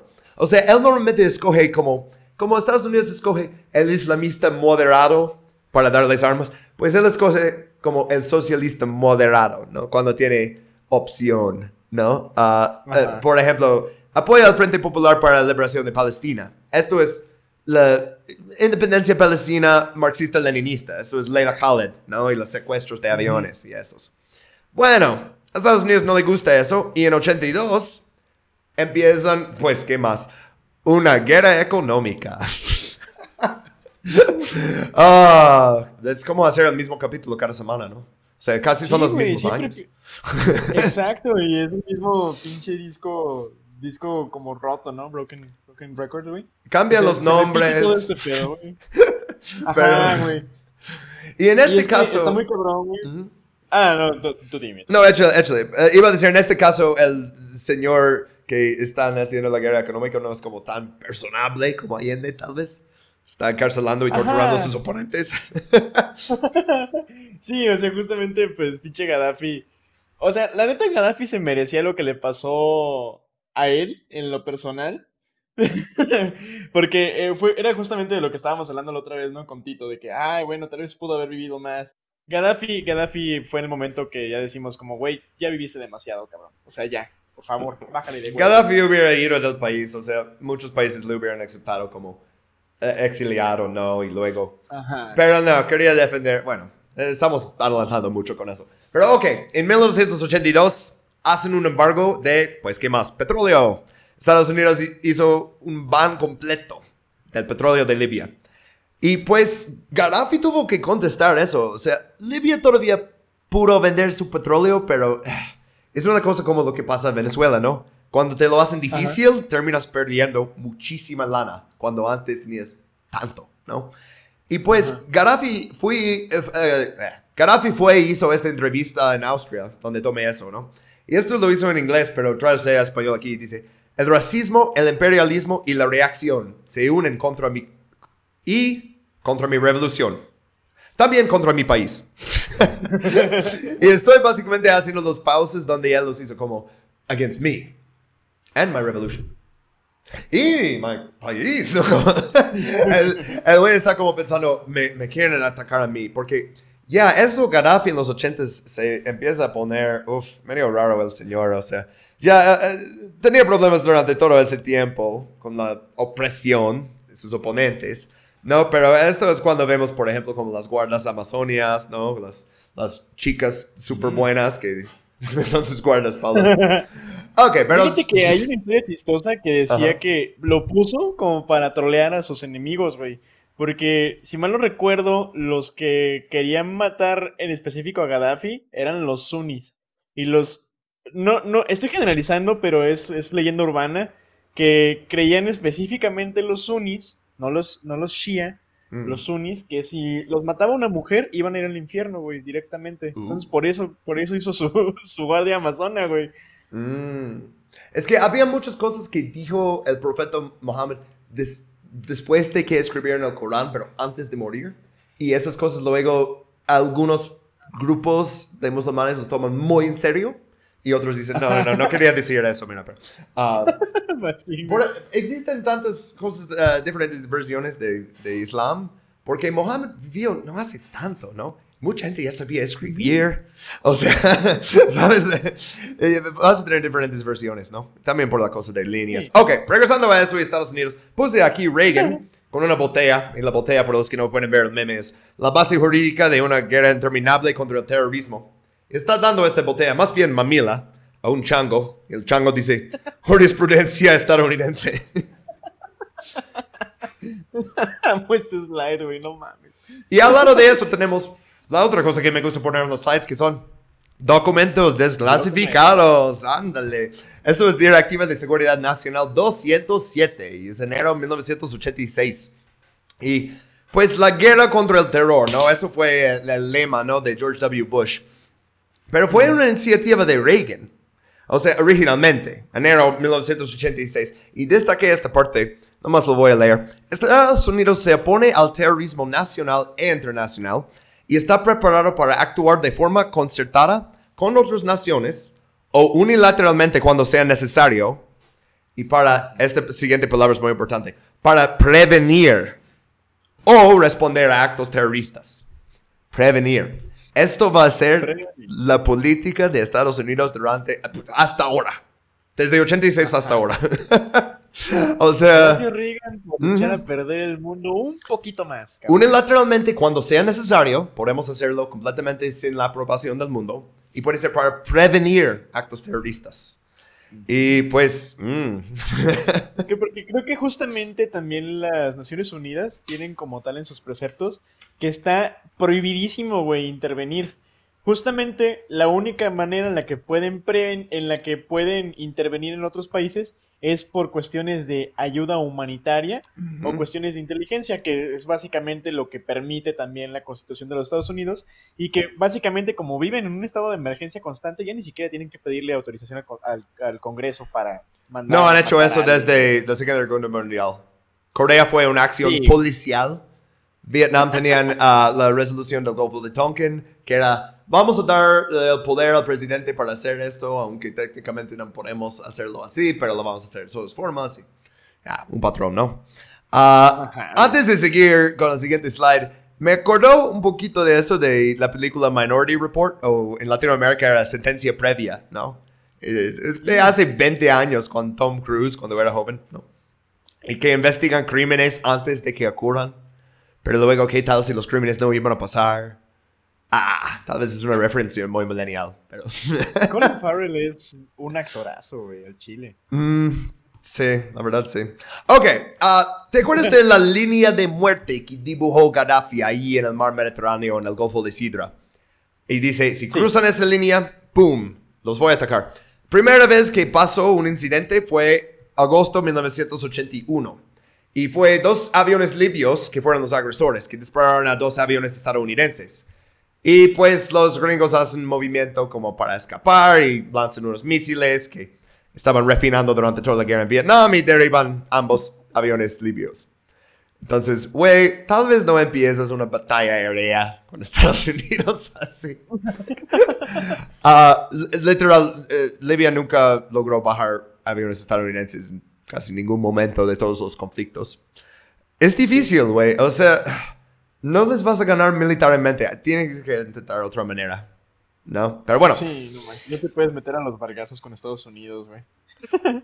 es que muchos países lo hacen. Ah, Oye, eh, pregunta, no me acuerdo bien de las fechas, güey. Ese es mi pedo como historiador. Siempre, bueno, nosotros no sabemos fechas, güey, los historiadores en general. Pero, ¿esto fue antes o después de ir? No, fue antes de Irak, ¿verdad? Fue antes de Irak. ah, sí, porque esto es justo cuando están eh, armando la guerra de Irak y Irán. Ajá, güey, sí, porque, o sea, mira, la neta también como que, ah, oh, güey, Saddam tuvo que haber sabido, güey, mejor, porque Gaddafi ya la había cagado, güey, era como que, a ver, Saddam, no mames, no te vayas a pasar de verga, güey. Pero pues, pues sí, güey, o sea, la gente se mete a los trancazos con Estados Unidos, güey, cuando nunca deben de hacerlo. Neta sí. Pero bueno, ah, regresando a 86, porque en enero Reagan eh, ah, pone esa directiva, ¿no? en 24 de marzo, eso es cuando le pone uno de los apodos de Gaddafi. Gaddafi tiene muchos apodos, ¿no? Como el hermano líder, tiene el rey de reyes de África. Y el de Reagan fue el perro rabioso del Medio Oriente. este, sí, y bueno, Reagan decide ah, que Gaddafi es el culpable de unos ataques terroristas en Roma y París, que fueran palestinos, o sea, atraparon a los palestinos. Tiene un poquito de conexión a Gaddafi porque antes, y, ni, o sea, ni leí toda la lista de, él está financiando tantos movimientos de independencia en tantas partes del mundo y sí, tal vez esos recibieron un poquito de dinero de, él, pero Osama Bin Laden recibió un poquito de dinero de Estados Unidos y, ok, uh, sin hablar de eso. La operación que hizo Reagan se llamaba en inglés Attain Document, que es como adquirir documento. Que literalmente la, la operación es cruzar la línea de muerte con portaaviones, un chingo de marinos, aviadores, haz vuelos lo más cerca del costa que puedes. Y pues, attain document, ¿no? O sea, necesitamos una resolución de la ONU. Pero Libia tiene que hacer algo primero. Entonces los vamos a provocar. y Gaddafi a su crédito les atacó un par de veces, pero nunca nada que provocaría un incidente y una resolución de la ONU, porque vio que, ah, no, la guerra no me conviene ahorita. Entonces, como intercambiaron unos misiles, pero por ejemplo usaron misiles que no tenían el rango al avión que estaban disparando. Es como para que veas en el radar que disparamos, pero sabes que no te va a lastimar. Uh, eh, no quiero divagar mucho en tecnología militar porque es aburrido, pero hizo mucho ruido sin matar a ningún miembro de las Fuerzas Armadas de Estados Unidos. Y esto es bastante importante, ¿no? ah, pero ellos atacaron varias este, estaciones de radar, barcos. Uh, oh, y este, un barco francés que pensaban que era libio y upsi. Ay, Dios mío. Sí.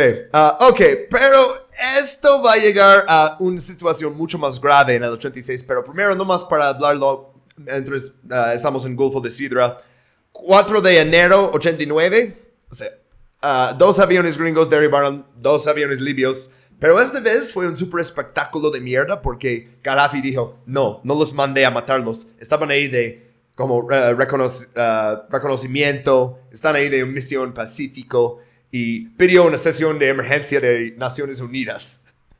hicieron una investigación y dijeron, oh sí, estos aviones libios ni tenían como sus radars para disparar prendidos, no fueron ninguna amenaza. Y Estados Unidos básicamente dijo, ah, es que es más vale prevenir que curar, porque la vez pasada, la vez pasada ellos atacaron primero, entonces, ah, si te vemos vamos a pensar que estás atacando. más vale prevenir. Pero, ok, en marzo de 86, Reagan hace como esa provocación, ¿no? Y ya ni tiene que esperar al ejército líbano, uh, líbano, el ejército libio, ni tiene que esperar eso porque hay unos ataques terroristas, ¿no? Segundo de abril, el vuelo 800, eh, vuelo 840, pues, de TWA, porque todavía existía TWA, uh, explotó sobre Grecia y murieron cuatro estadounidenses. Importante es dato, ¿no? 5 de abril, tres días después, una bomba explota en la discoteca La Belle en Berlín Occidental. Es un antro muy popular entre personal militar estadounidense. Y murieron dos militares estadounidenses y otros 79 resultaron heridos. Entonces, uh. uh, están atacando a nuestros soldados cuando están en un antro, hablando con una prostituta alemana y preguntándole cuánto. este, bueno, uh, tres grupos terroristas dijeron que lo habían puesto. O sea, todos salen al siguiente día y dicen, fuimos nosotros, este grupo palestino. No, fuimos nosotros, este grupo en, Timor Oriental. Y uh, deciden, ¿sabes qué? Era Gaddafi, vamos a checarle a Gaddafi. Justo tenemos todos los portaaviones ahí, tenemos todos los chicos practicando cómo va a ser bombardear Libia. ¿Qué tal si lo hacemos? ¿No? 14 de abril Reagan ordena un bombardeo de Tripoli, haciéndole el primer presidente desde Thomas Jefferson a hacerlo, pero no el primero. sí, al menos 60 personas murieron en la noche en el bombardeo en Tripoli. Y muchos de ellos fueron soldados, porque atacaron a bases militares. También había ah, muertes civiles. Y ahorita vamos a entrar a una cosa de propaganda que neta no pude desmentir. No sé qué pasó aquí es sobre la hija adoptada de Gaddafi, Ana Gaddafi. Oh. que supuestamente, según Gaddafi, es su hija de adoptada de menos de un año, supuestamente murió en el bombardeo porque uno de los objetivos principales era Bab al-Aziza.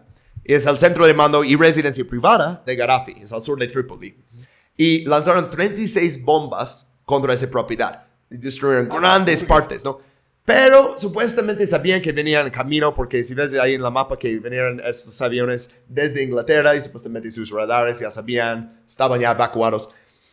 Pero dice él que mataron a su hija y no, como dice, yo necesito venganza contra ellos. Y, eh, es que es una cosa eh, tal vez de propaganda porque luego existía otra Ana Gaddafi tenemos unos videos, uh, como videos de casa de ellos, y, se escucha que están diciendo su nombre.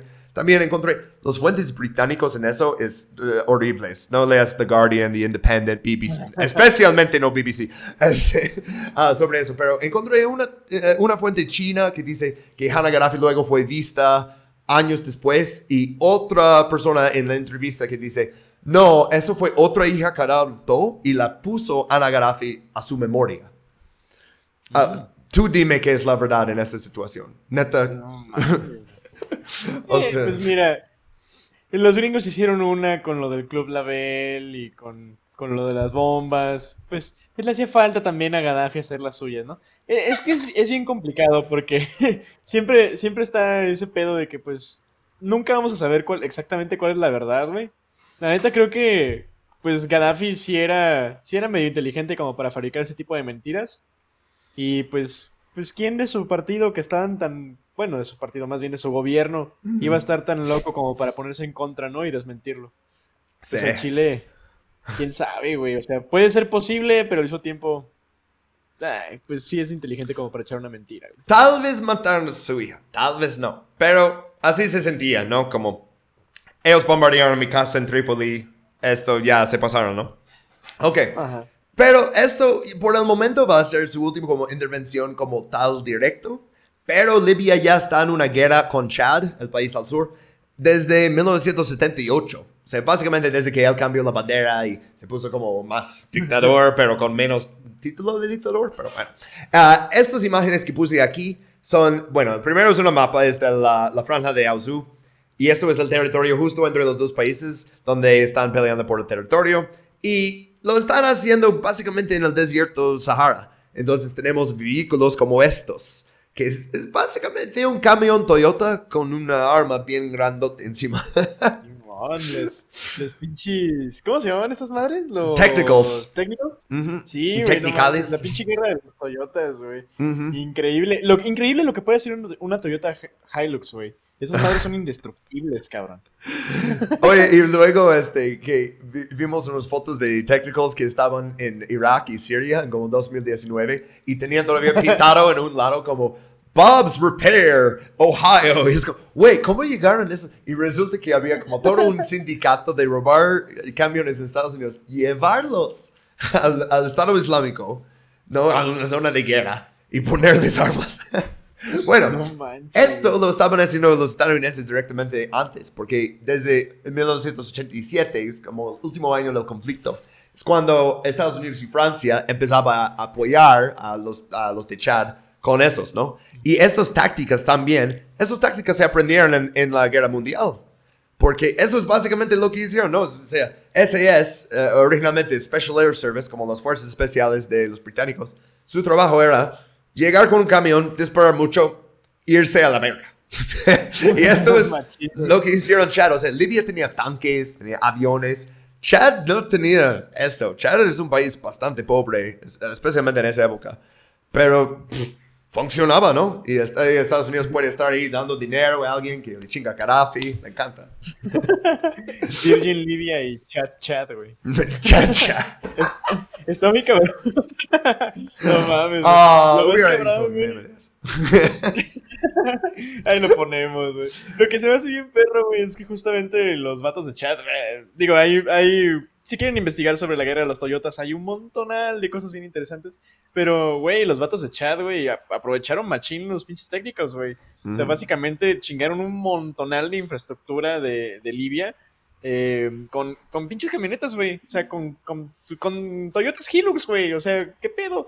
Y Solo funciona en el porque además- desierto, ¿no? O sea, no podrías Sí, hacer güey. eso como urbano, no, no sería tan útil, pero en el desierto, uf, lo También, mejor. también en las selvas, ¿eh? También en las selvas sí pegaba, güey.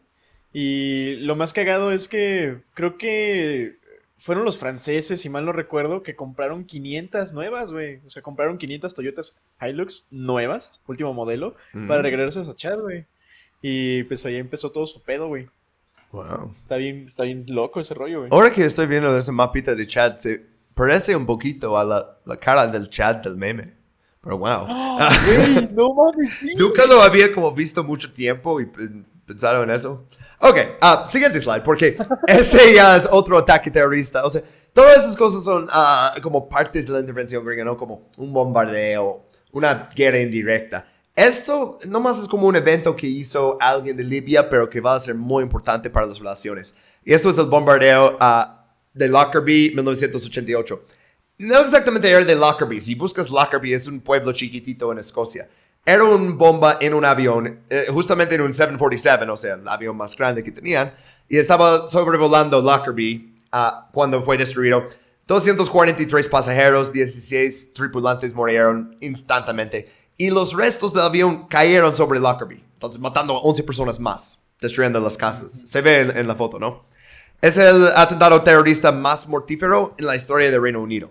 Entonces tienes 270 personas muertos y la evidencia luego es que tienes dos sospechosos libios y uno de los cuales es este que puse aquí. Era una de las personas, ah, las 10 personas más bus- ah, buscadas por el FBI en su momento. Abdel Basset Ali al- al-Megrahi. y es un eh, oficial de inteligencia libio. Entonces, eso ya, ya no es que, oh, Gaddafi está dando dinero a grupos terroristas. Es Ajá. alguien que trabaja directamente con versión de la CIA que tiene en Libia, está planeando y ejecutando actas así, que mata a un avión lleno de gente, ¿no?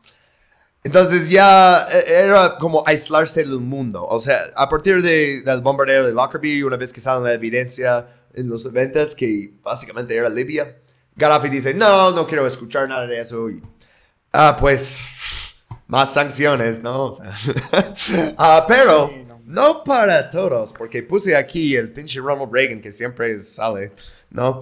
Ah, Ronald Reagan salvó las empresas de petróleo de sí mismo, básicamente. Estados Unidos puso unas sanciones ah, al principio en 86. Esa es ah, la primera ronda de sanciones, ¿no? Cuando 86 fue el año que Reagan empezó a como aumentar mucho intervención en Libia, ¿no? Ah, y voy a leer de algo que viene directamente de la biblioteca de Reagan. Entonces son sus palabras, los destaqué aquí y los voy a leer ahora en español. En 1986, cuando Estados Unidos impuso amplias sanciones comerciales contra Libia, el Departamento del Tesoro autorizó a las empresas petroleras estadounidenses que operaban en Libia a negociar acuerdos de statu quo con el gobierno libio. La decisión del presidente se ha tomado para proteger los intereses de Estados Unidos. También protege a las empresas petroleras estadounidenses. Ah, no me digas. Según yo, son lo mismo. Cada vez que dicen intereses de Estados Unidos es eso. No, sanciones contra todos, pero mira, en 89, para que no pierdan su inversión, eh, vamos a quitarlos. Pero esta parte al final destaqué porque me parece importante. Seguimos profundamente preocupados por el continuo apoyo de Gaddafi al terrorismo y la subversión, así como por los esfuerzos libios para desarrollar una capacidad de armas químicas. Uh, entonces... Siempre con sus armas químicas, güey. Ajá. Siempre, güey. Y mira, por pedo, poco Libia termina igual que Irak en 2003. Vamos a hablar de por qué no pasó.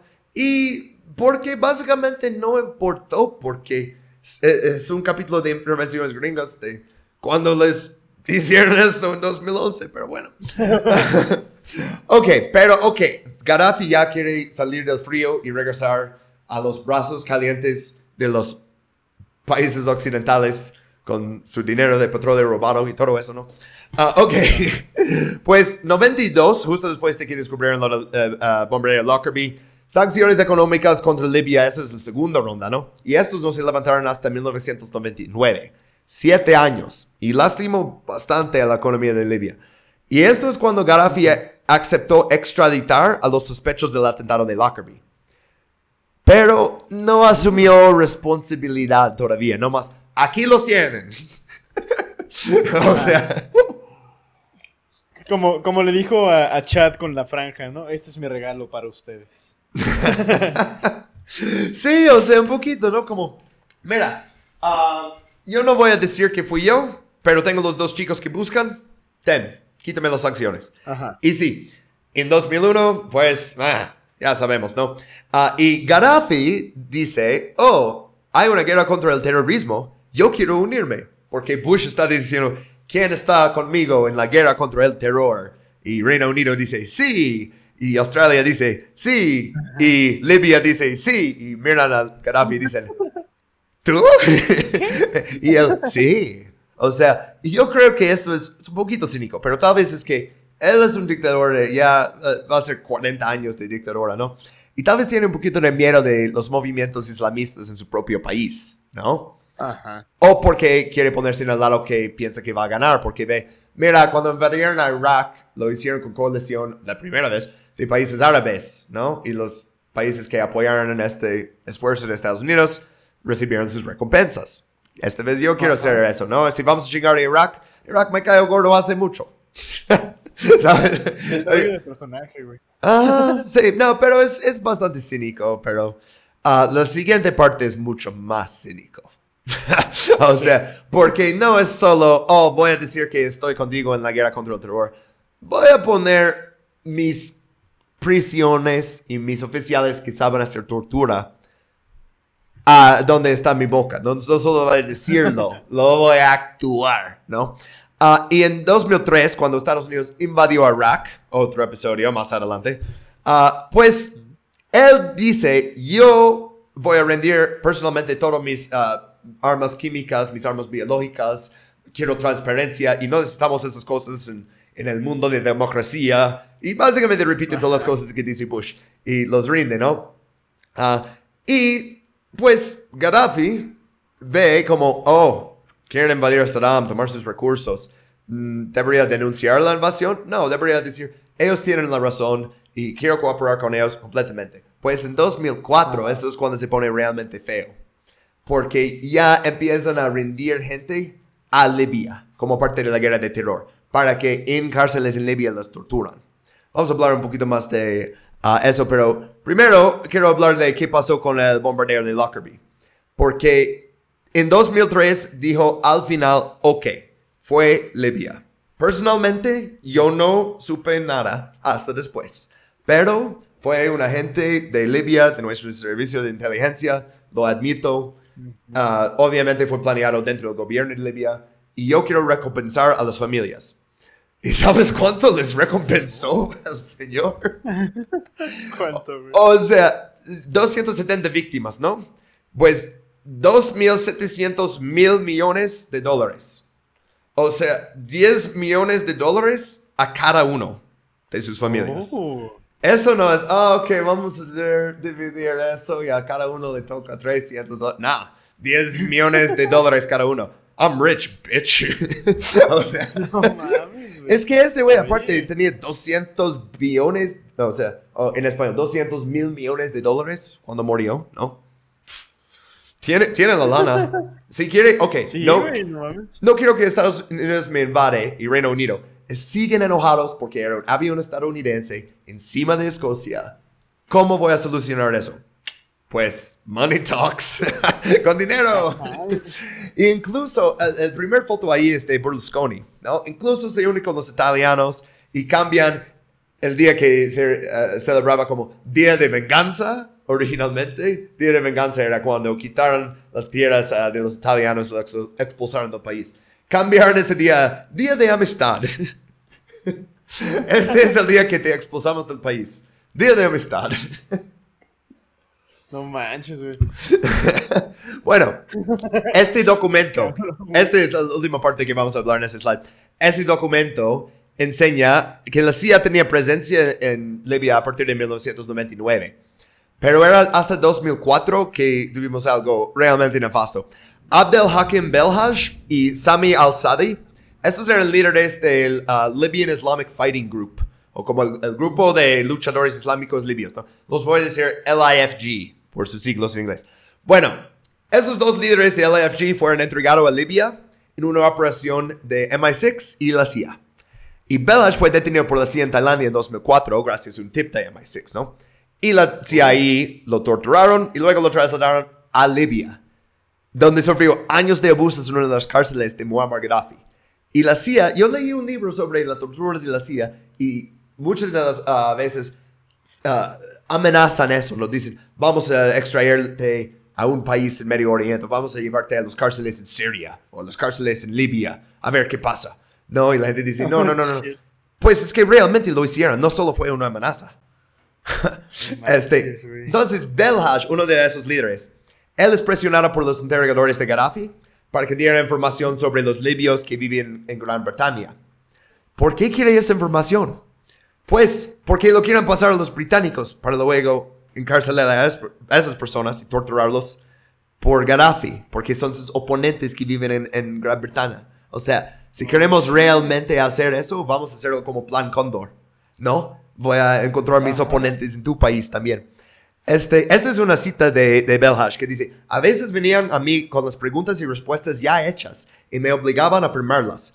Me mencionaban nombres y decían que esas personas apoyaban actividades armadas. ¿Cuál es el resultado de eso? Pues un hombre uh, libio, pero residente en Gran Bretaña, Ziad Hashem, y es opositor a Gaddafi. Fue detenido sin cargos, retenido durante 18 meses por autoridades británicas. Y durante le torturaron. Y gracias a documentos descubiertos, como uh, esto que descubierto en Libia en 2011, después de bombardear tanto, ¿no? mira, tenemos unos documentos aquí.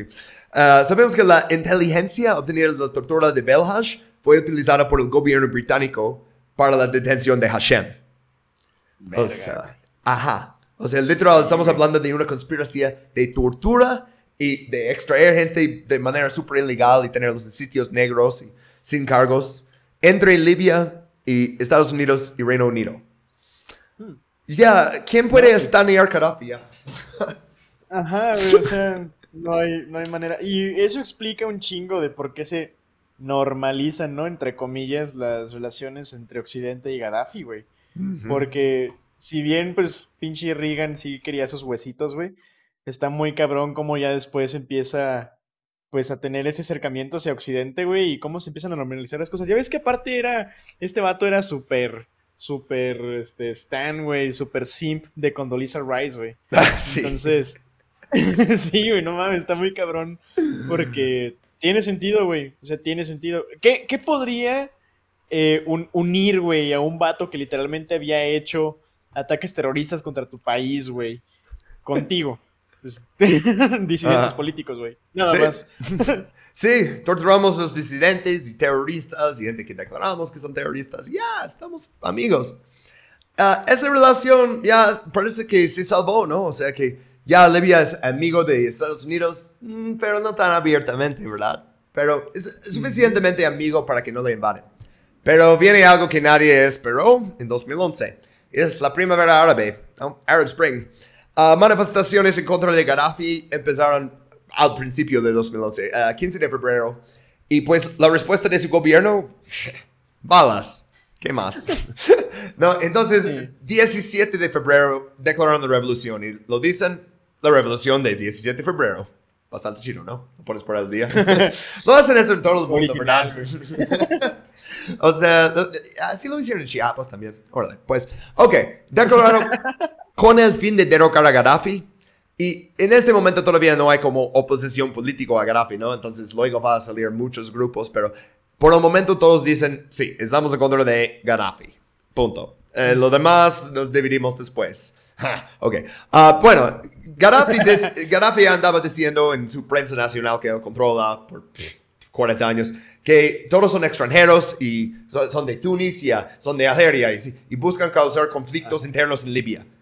Pero, güey, o sea, ¿cuántas veces puedes traicionar a tu propia revolución sin eh, eh, perder el apoyo de la gente? Porque, ok, bien lo tenías en 69, e incluso muchos años durante todo su experimento con el nacionalismo árabe y unirse con otro país en federación y luego oh, el socialismo con mi, mi libro verde todos tienen que aprender. Ok, pero ya luego estás torturando gente que te lleva la CIA y dando la información a los británicos para que arresten a torturar gente ahí. Eh, ¿Cuál es tu revolución? Ajá, güey, o sea, qué pedo, güey. Ajá. No manches, básicamente, básicamente Gaddafi se volvió el PRI. Ah, excepto bastante peor. y yo Sí, creo no que mames. el PRI en este caso no robó más porque México no tiene petróleo. así. México tiene petróleo, eh, pero no así, güey. Sí, no es cantidad de petróleo. No, no, está como nomás derritiendo de pinche petróleo. Este, ok, pero hay un elemento de, voy a decir la palabra otra vez, ontología, ¿no? En las manifestaciones. Porque te acuerdas de los Sanusis? Pues este señor que puse hasta ahí abajo, Ahmed al-Sanusi, y es el líder del movimiento federalista libio. Y este movimiento federalista, vamos a ver luego que es uno de los movimientos en contra de Gaddafi, ¿no? Pero primero hablamos de un poquito de ah, cómo derrocar a Gaddafi. Ah, este señor no, es, no va a ser tan relevante hasta 2012, cuando le pone como el consejo de transición, ¿no? Pero, ah, ok. Primero hablamos un poquito de ese conflicto y cómo entró a Estados Unidos casi inmediatamente. O sea, es, es la revolución del 17 de febrero, ¿no? Y el 26 de febrero de 2011, el Consejo de Seguridad aprobó una resolución para congelar los activos de Gaddafi y su círculo interno y restringir sus viajes y se remitió el asunto a la Corte Penal Internacional para que lo investigara. Todo suena bien, ¿no? Ah, no es cualquier cosa, es ah, literalmente el hombre más rico en el mundo en ese entonces. Y están congelando todos sus activos. Eso va a cambiar la economía de unas cosas. o sea, literal, o sea, tenía, a ver, tres veces más rico que Carlos Slim en ese entonces. No diez veces más rico que Rey Abdullah de Arabia Saudí. Uf. o sea, y congelan sus, No sus activos primero, ¿no? Pero esto es mientras Barack Obama no quiso una intervención en ningún país árabe por lo de primavera árabe, porque dice, no, va a traernos más problemas. Pues Hillary Clinton y uh, Susan Rice, que era secretaria de Estado, ellas convencen a Obama deberías hacer una petición a la ONU porque eh, es que es mejor tú, la verdad, el mundo, especialmente África, va a hacer más caso a ti porque eres un líder negro del país occidental.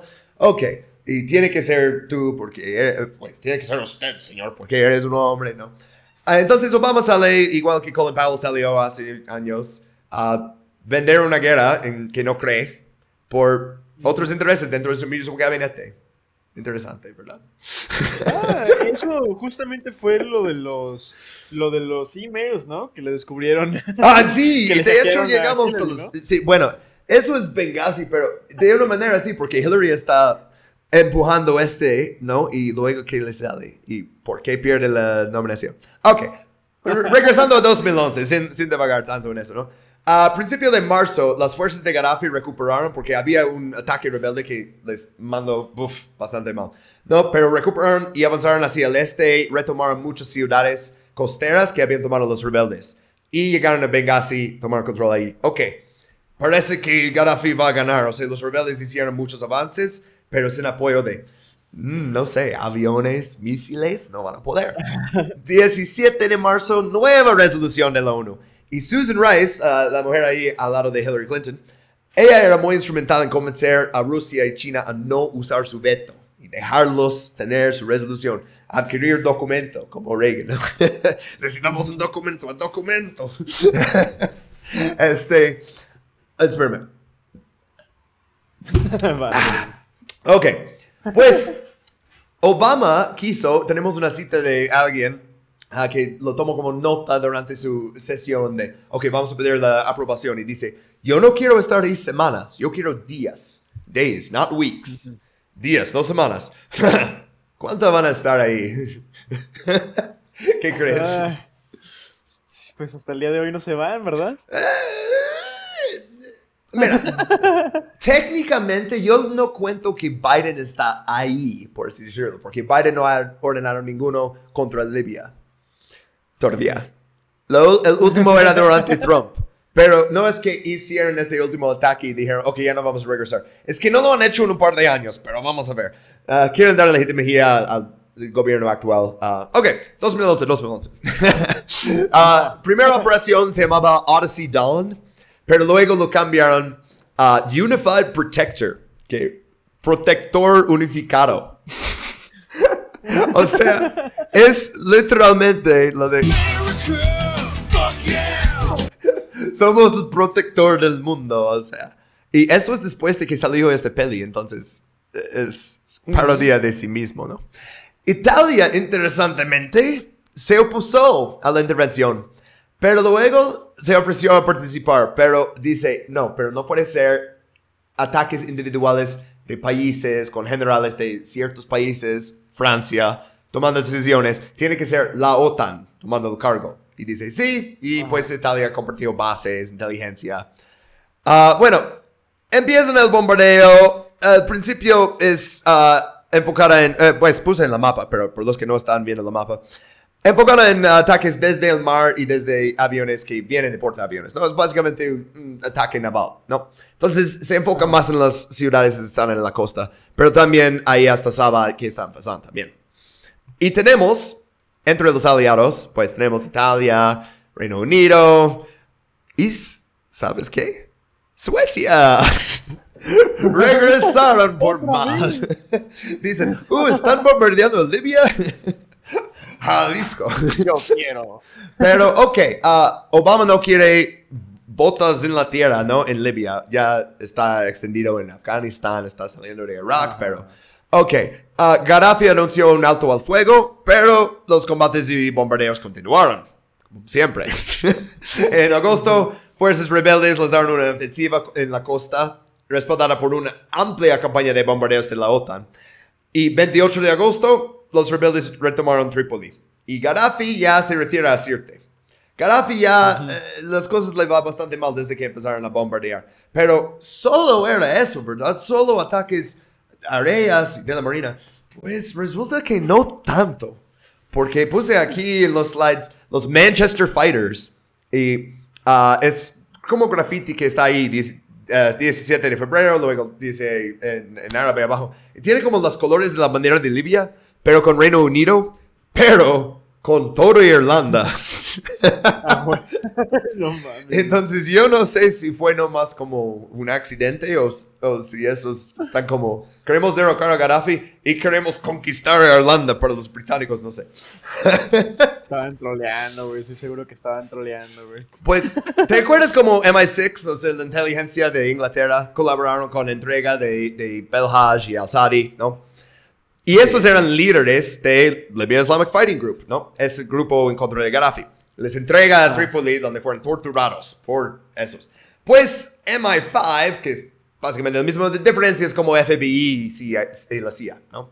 Uno es para doméstico. Bueno, MI5 decidió, vamos a reclutar, reclutar nuevos soldados para ese grupo, ese mismo grupo. Ahora necesitamos más, porque ya estamos en contra de Gaddafi. Eh, entonces, eh, y este grupo, por cierto, formado en 1990 por veteranos libios de la guerra soviética en Afganistán. Esa guerra tuvo tantas consecuencias en el mundo musulmán. o sea. Pero, y mira, ah, ok, pues un ciudadano británico anónimo, pero de origen líbano, él estuvo como en un orden de control, es básicamente arresto domiciliario durante la guerra de Irak, porque pensaron, él va a ir a Irak, va a unirse a los rebeldes, nah. En 2011 levantan ese orden y él dice, ah, ¿puedo ir a Libia? Y dicen sí. Y le dejaron ir sin preguntas. Y justo después de eso conoció a otros británicos libios en Londres. Y también se les levantó la orden. y Están hablando y es como, oye, les levantó la orden de que no podemos salir del país. Y, sí, ah, y no tenían pasaportes y están buscando falsos o una forma de pasar de contrabando, ¿no? Pero unos días después, los autoridades británicos llegan y les devuelven sus pasaportes. Dicen, aquí No están. manches. Sabemos, tenemos tus antecedentes que estamos con el, con el grupo LIFG y ahora ten sus pasaportes, vayan a Libia. Chido. Háganlo suyo. Es literalmente estamos mandando luchadores extranjeros a una conflicta en África, ¿no? Ok, no mandamos Ajá. tropas, pero mandamos unos chicos que querían ir y hicieron todo un grupo, los Manchester Fighters, ¿no? Porque muchos vinieron de Manchester. Ah, pues, otro interesante dato de ese tiempo, uh, Lire Belal Yunes fue detenido en virtud de los poderes antiterroristas de la lista 7, ¿no? Regresando al Reino Unido, ¿no? Principios de 2011. Le arrestan a los contraterroristas, quieren hablar contigo. Y un agente de inteligencia de MI5 ah, viene y le dice, ¿está usted dispuesto a entrar en combate? Y él estaba como tardando en contestar, ¿no? Encontró la respuesta. Y él dice, porque el gobierno británico no tiene ningún problema con que la gente lucha contra Gaddafi. o sea, le para de antiterrorismo y dice, oye, ¿eres terrorista? Y si es así, ¿eres terrorista en contra de Gaddafi? porque si me dices que sí, ya puedes ir. Puedes subir tu avión. Sin broncas. Uf. O sea, no mames. Acuérdense que la- las agencias de inteligencia en Reino Unido, MI5, MI6, son igual de jodidos como la CIA. no es que son... Severo, güey. Es lo mismo. Nada más con acento, güey. Sí, Lo mismo, pero con acento, güey. con acento Sí, culero. está muy cabrón, güey, porque también, eh, fíjate, en el, en el otro mapita, güey, en el del anterior, donde está Unified Protector, eh, está muy, muy cagado, güey, porque justamente ahí es lo que te decía que, que había como que un chingo de, de uniones, güey. Todo este pedo de ya de la intervención, porque es una intervención gringa, definitivamente. Ellos actúan básicamente con su, o sea, solitos, ¿no? Pero hay una intervención más grande para quedarse todos los recursos de Libia, güey. Mm, Y está muy cabrón porque ese pedo lo inicia Qatar, güey. Lo inicia Qatar y lo termina de chingar básicamente Francia, güey. Porque ya... Sí, güey, no manches. Francia, Francia. también siempre, siempre tiene que ver Francia con esas mamadas. Si hay colonialismo, güey, eh, mira, es como, hay imperialismo, Teddy Roosevelt. Hay colonialismo, Francia. Está muy cabrón, güey, África, siempre... Francia. Exacto, güey, básicamente, güey.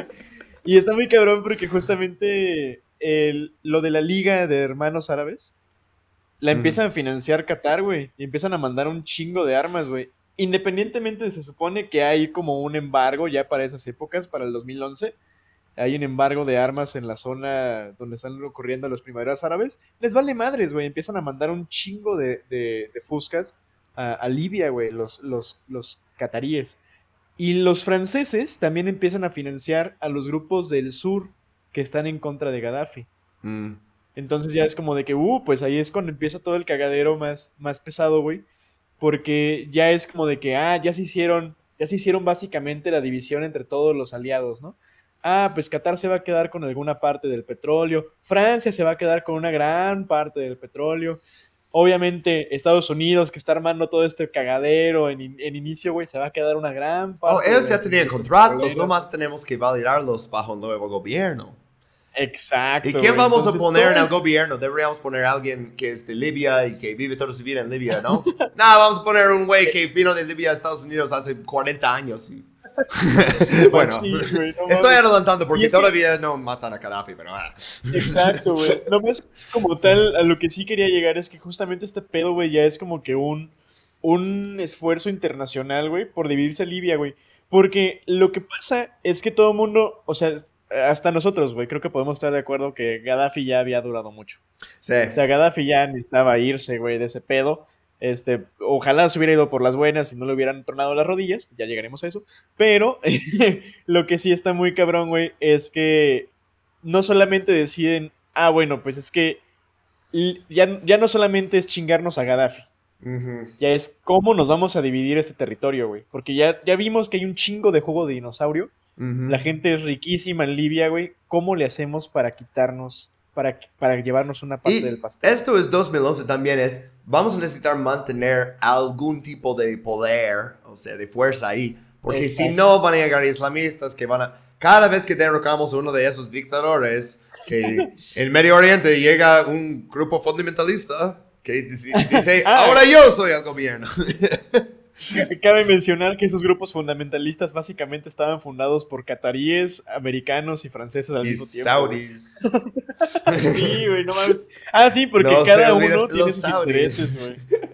Exacto, güey, porque siempre es Irán y Arabia Saudita midiéndose la verga, güey, a ver quién puede financiar a más grupos fundamentalistas o que vayan como que con ideologías diferentes, güey. Está muy culero ¿Cuántas armas pedo. podemos meter a un país pobre? Es, es como un show de realidad, ¿no? Como, ok, tomamos dos grupos étnicos en un país pobre con un chingo de armas. ¿Quién gana esta temporada en imperialismo? Este- ok, batalla de Sirte, ahora sí. Ah, Sirte es una ciudad ahí en la costa que ya está como están encirculando a Gaddafi de todos lados, del mar, del sur, eh, todo, ¿no? Es el último lugar donde Gaddafi aún tenía poder. Y en octubre los rebeldes y la OTAN le dieron una batalla que duró un mes y pues que terminó la guerra. Ah, el 20 de octubre, justo al final, el convoy de Gaddafi fue bombardeado por aviones de la OTAN. Y pues Muammar Gaddafi y su hijo, Mutasim, que era, algunos iban a decir como, oh, pues si Gaddafi muere, ponemos uno de sus hijos. Entonces, bastante importante, ¿no? Pues los dos fueron heridos, capturados, torturados. Eh, esto fue grabado, por cierto, lo puedes ir a ver si quieres ver una pinche película de Snuff, no lo recomiendo. Ah, es, aparte, yo creo que es eh, una cosa de propaganda, como difundir tanto una imagen de un líder siendo asesinado de esa manera. Bueno, ah, ok. Sí, bajo custodia eh, menos una hora antes de que lo mataron, ¿no? Y Sirte, pues, quedó completamente en ruinas. Uh, puse aquí en las fotos, o sea, después del bombardeo y cómo están usando technicals y, y RPGs y así. Básicamente, no, es, oh, toda la ciudad quedó destrozada por las fuerzas navales, las fuerzas aéreas, las fuerzas terrestres, por todo. Por todo. Y pues ya se, se ve, ya se bien chingado Gaddafi, güey. ¿Cuál era la necesidad, no? Pues necesitas matar al, líder para declarar que terminaste la guerra y que ya vas a poder poner tu títere. Que aquí tenemos Leon Panetta, que secretario de Defensa de Estados Unidos antes de tener una carrera en la CIA. Bueno, uh, primer ministro transicional de Libia es uh, Abdurrahim El Kaib. Y como estaba eh, diciendo un poquito antes, él vivía en Alabama y Carolina del Norte durante 20 años, ¿no? Ah, y ahora va a ser el primer ministro de Libia. Nadie va a tener problema con eso. No, no los senusis que quieren. Ah, bueno. Uh, ok. 16 de septiembre de 2011. Mira, septiembre, otra vez. reconocieron Consejo Nacional de Transición como representante legal de Libia. Entonces, antes de matar a Gaddafi, reconocieron el otro gobierno, ¿no? Pero 23 de octubre, o sea, tres días después, el Consejo Nacional uh, declaró la liberación de Libia y, en fin, oficial de la guerra de civil Libia. Pero la guerra civil Libia, la primera, porque uh, la paz no duró mucho tiempo. Y ah, justamente llegamos a Benghazi. Y eh, Benghazi de los republicanos, porque este evento fue tan importante por la carrera política de Hillary Clinton una señora que me cae súper gorda y no quiero hablar demasiado de ella, pero... Ok, ya tienes un Libia sin seguridad, ¿no? Tienes un Libia con un gobierno en transición, pero todavía tienes todos esos grupos armados y... No más, deberían ir a ver a la, página de, Wikipedia donde tiene grupos armados que participaron en el, guerra civil libia. Y es como, vas a tener que deslizar un poco. No, tienes tantos grupos chiquititos, ¿no? O sea, de, esa ideología, de esa tribu, ¿no? Y nada de seguridad. Ok, pues este señor aquí, e, e, este evento es tan estúpido, lo vamos a hacer rápido. Primera imagen, Chris Stevens. Él llegó a Libia en febrero de 2011, era enviado, y luego lo nombran embajador, ¿no? Segunda imagen es de una película. Es ver eso para investigar eso fue doloroso. Ah, pero sí, la película es sobre Mohammed y es la película Mohammed, Mohammed Movie. uh, y tiene, enseña en la imagen del profeta Mohammed y lo enseña de una manera para insultarlo, para insultar a Islam. Lo hicieron para provocar una respuesta. Hasta pusieron, uh, eh, nomás hicieron el trailer, nunca hicieron una película. Según yo, espero que no es que, oh, de hecho, el año pasado encontraron finanzas. Según yo, nunca lo hicieron, pero una versión con subtítulos en árabe se hizo súper viral en Medio Oriente, ¿no? Y mucha gente se puso big mad contra Estados Unidos por permitir que esas cosas existan, o sea, y ok, si tenemos libertad de prensa y alguien lo subió a YouTube, ¿no? Pero se ve bastante bien la producción, la actuación está horrible. Pero se ve que usaron como cámaras y tienen disfraces y, ven eso y dicen, mira, eso, o sea, qué horrible. que aparte es básicamente blackface, güey, o sea, está muy culero eso, No quiero repetir las cosas que dijeron del profeta Muhammad, pero yo, siendo judío, no siendo musulmán, lo vi y pensé, eso nomás es ofensivo para ser ofensivo.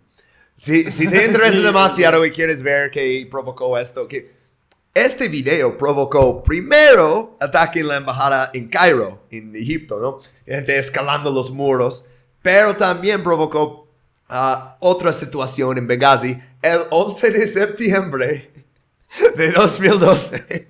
No Fucking hell. otro 11 de septiembre, güey. Ajá. Es que sí es un patrón, güey. Ajá, cada 11 de septiembre pasa algo. Sí. ok, pues eh, este Chris Stevens eh, estaba, de hecho no estaba en Trípoli, estaba en el consulado de Estados Unidos en Benghazi. Y atacaron allí y pues le mataron a él, mataron a otro trabajador de la embajada, a dos ah, ex Navy SEALs que estaban ya haciendo como seguridad para la embajada, ¿no? Y atacaron una estación de la CIA también, que chido. Ah, pues es sencillo, ¿no? O un fallo de seguridad en un país bastante inseguro, en- ni siquiera en tu embajada o en un consulado, después de un evento que no pueden como saber, oh, un video se va a hacer viral y gente se va a enojar. Pues no, culparon a Hillary completamente por eso y dicen, ella mató a esos Navy SEALs, que son los héroes de los conservadores, que cuando piensan en hacer operaciones ilegales por su gobierno les da una super erección. Ah, pues ah, yo creo que le costó las elecciones. Literal, eso. Sí. y no estoy diciendo, oh. Estaríamos mejor con Hillary en vez de Trump. No, fuck that, no. Pero creo que sí le costó las elecciones, eh. Severo, güey. Eh, Es que aparte lo, lo más cabrón es que la morra ganó el voto popular, güey. Honestamente, Ah, güey, eso nunca creo que hubiera importa. sido más... Sí, güey, pero... O sea, mira, ponte a pensar, ¿no? O sea, ganó el voto popular, pero sí perdió en los estados clave, güey. Y lo que se me hace más cabrón, güey, es que creo que sí hubiera estado mucho peor el mundo con Clinton que con Trump.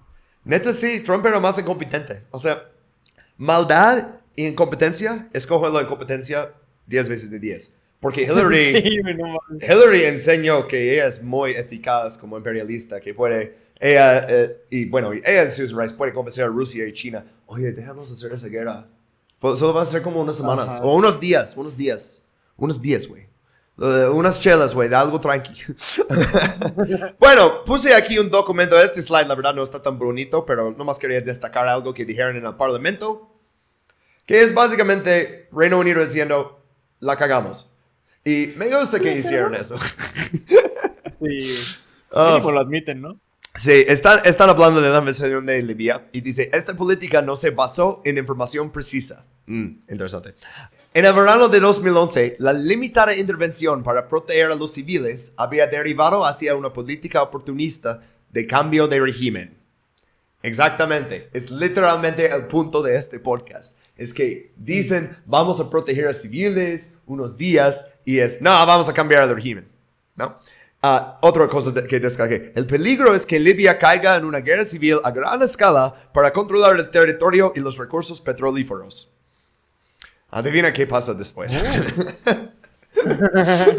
Ah, no, normalmente estoy de acuerdo con el gobierno de Reino Unido, pero en este caso dicen, lo que hicimos fue malo, sí. Lo que va a provocar va a ser malo, sí.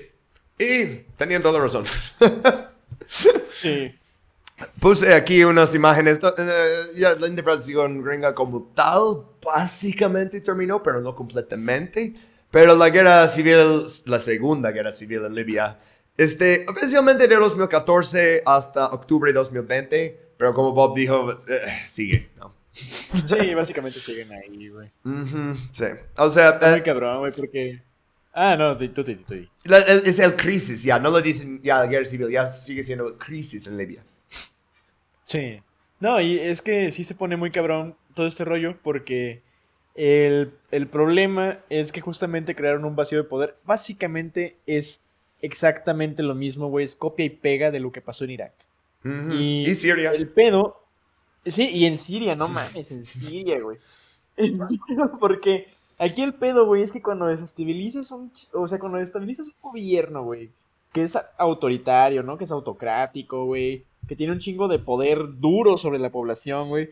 Y así nada más por tus huevos te chingas a la cabeza de Estado, güey. Salen un montonal de, de grupitos, güey, con poder local que hacen un chingo de mamadas, güey. Y aquí justamente, bueno, pues básicamente ya llegamos a esa parte, güey. Eh, pues el gobierno de Libia se dividió en, en dos al principio.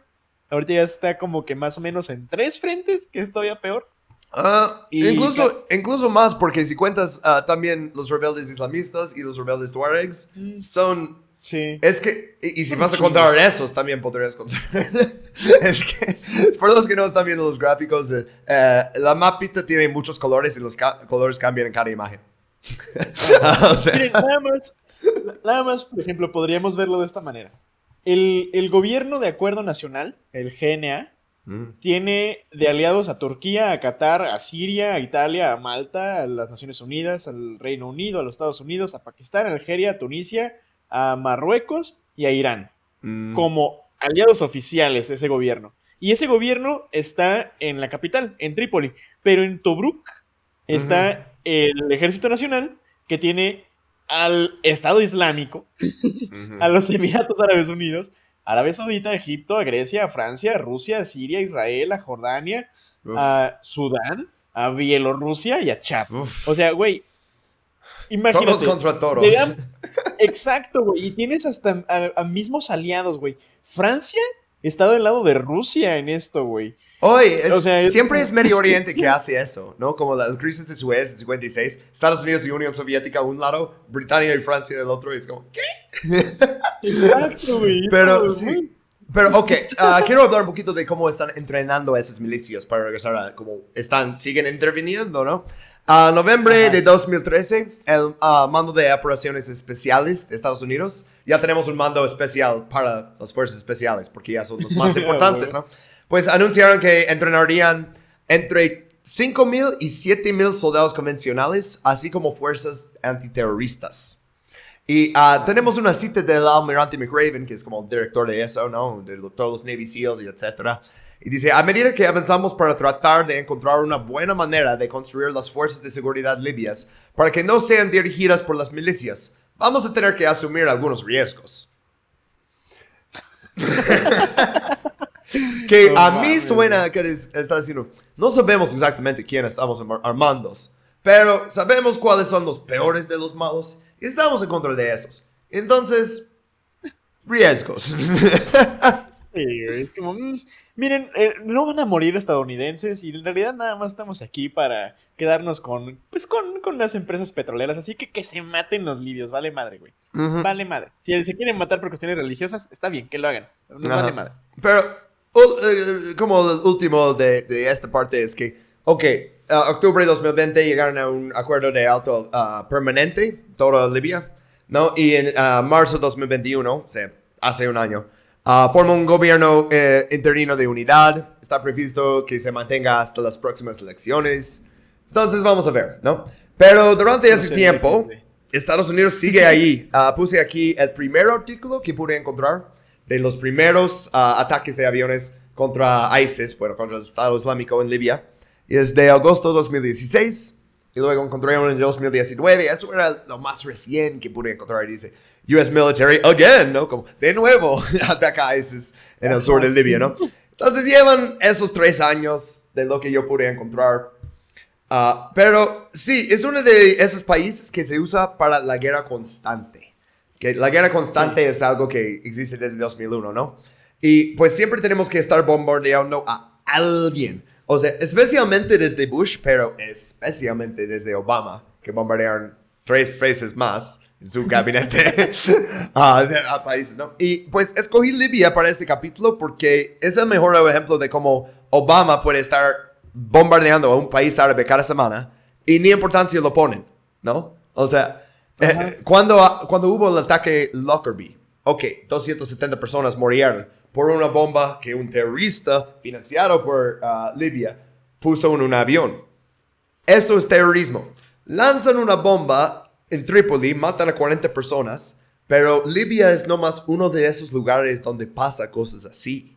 O sea, es algo que es muy shocking, ¿no? O sea, que te diga, "Ah", cuando pasa en un pueblito así en Escocia y luego hacen entrevistas con los viejitos y dicen, no sabemos qué estaba pasando y tanta gente muerta y así.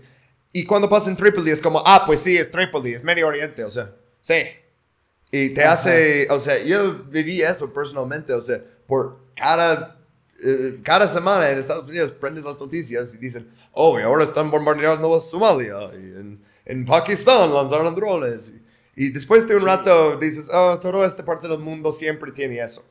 Y no, no siempre tiene eso. Estados Unidos lo hace directamente desde Reagan, pero no siempre era así. Exacto. O sea, Jefferson lo hizo, ok, pero realmente desde Reagan y luego con Obama. No, pero sí, siempre se me ha hecho bien chistoso incluso cómo es que siempre Occidente maneja esta eh, pinche falacia de las relaciones internacionales, ¿no? Pinche cosa inútil, güey, por completo. Pero siempre manejan esta versión desde las relaciones internacionales que esta región de Medio Oriente es inestable. Y es que no es cierto, güey. Ha sido una de las regiones más estables. O sea, literalmente su periodo de miseria tiene unos 200 años. Mm. Y todo ha sido por culpa del expansionismo imperial de los poderes occidentales. Y no lo digo así por, decir, por sonar pedorro y acá bien perro, ¿no? De que no, es que sí, pinches, pinches gringos y cosas. No, güey, es que honestamente estuvieron algunos de los, de los, pues de los estados si se puede decir así, porque no eran estados, eran más bien como zonas de influencia, estuvieron algunas de las zonas de influencia más estables del mundo, güey, durante milenios. Entonces, está bien cabrón, güey, como aquí literalmente fue cuna de la civilización, güey, la cuna de la álgebra, de las matemáticas, güey, de la poesía. Había libertad de, de culto en algunas zonas eh, musulmanas, güey literalmente la Meca era una de, de las zonas más multiculturales del mundo, güey. Shias y sunnis convivían en paz, güey. No mames. Y, güey, todo, cuando empiezan a hacer sus divisiones, güey, sin importarles fronteras culturales, sin importar grupos étnicos, güey, que empiezan a separar eh, zonas con líneas rectas, cabrón. O sea, es con, ya te das cuenta de que es, este, país. Exacto, güey. O sea, todo este pedo no es que sea una región inestable, es que ha sido eh, fabricada como inestable, güey.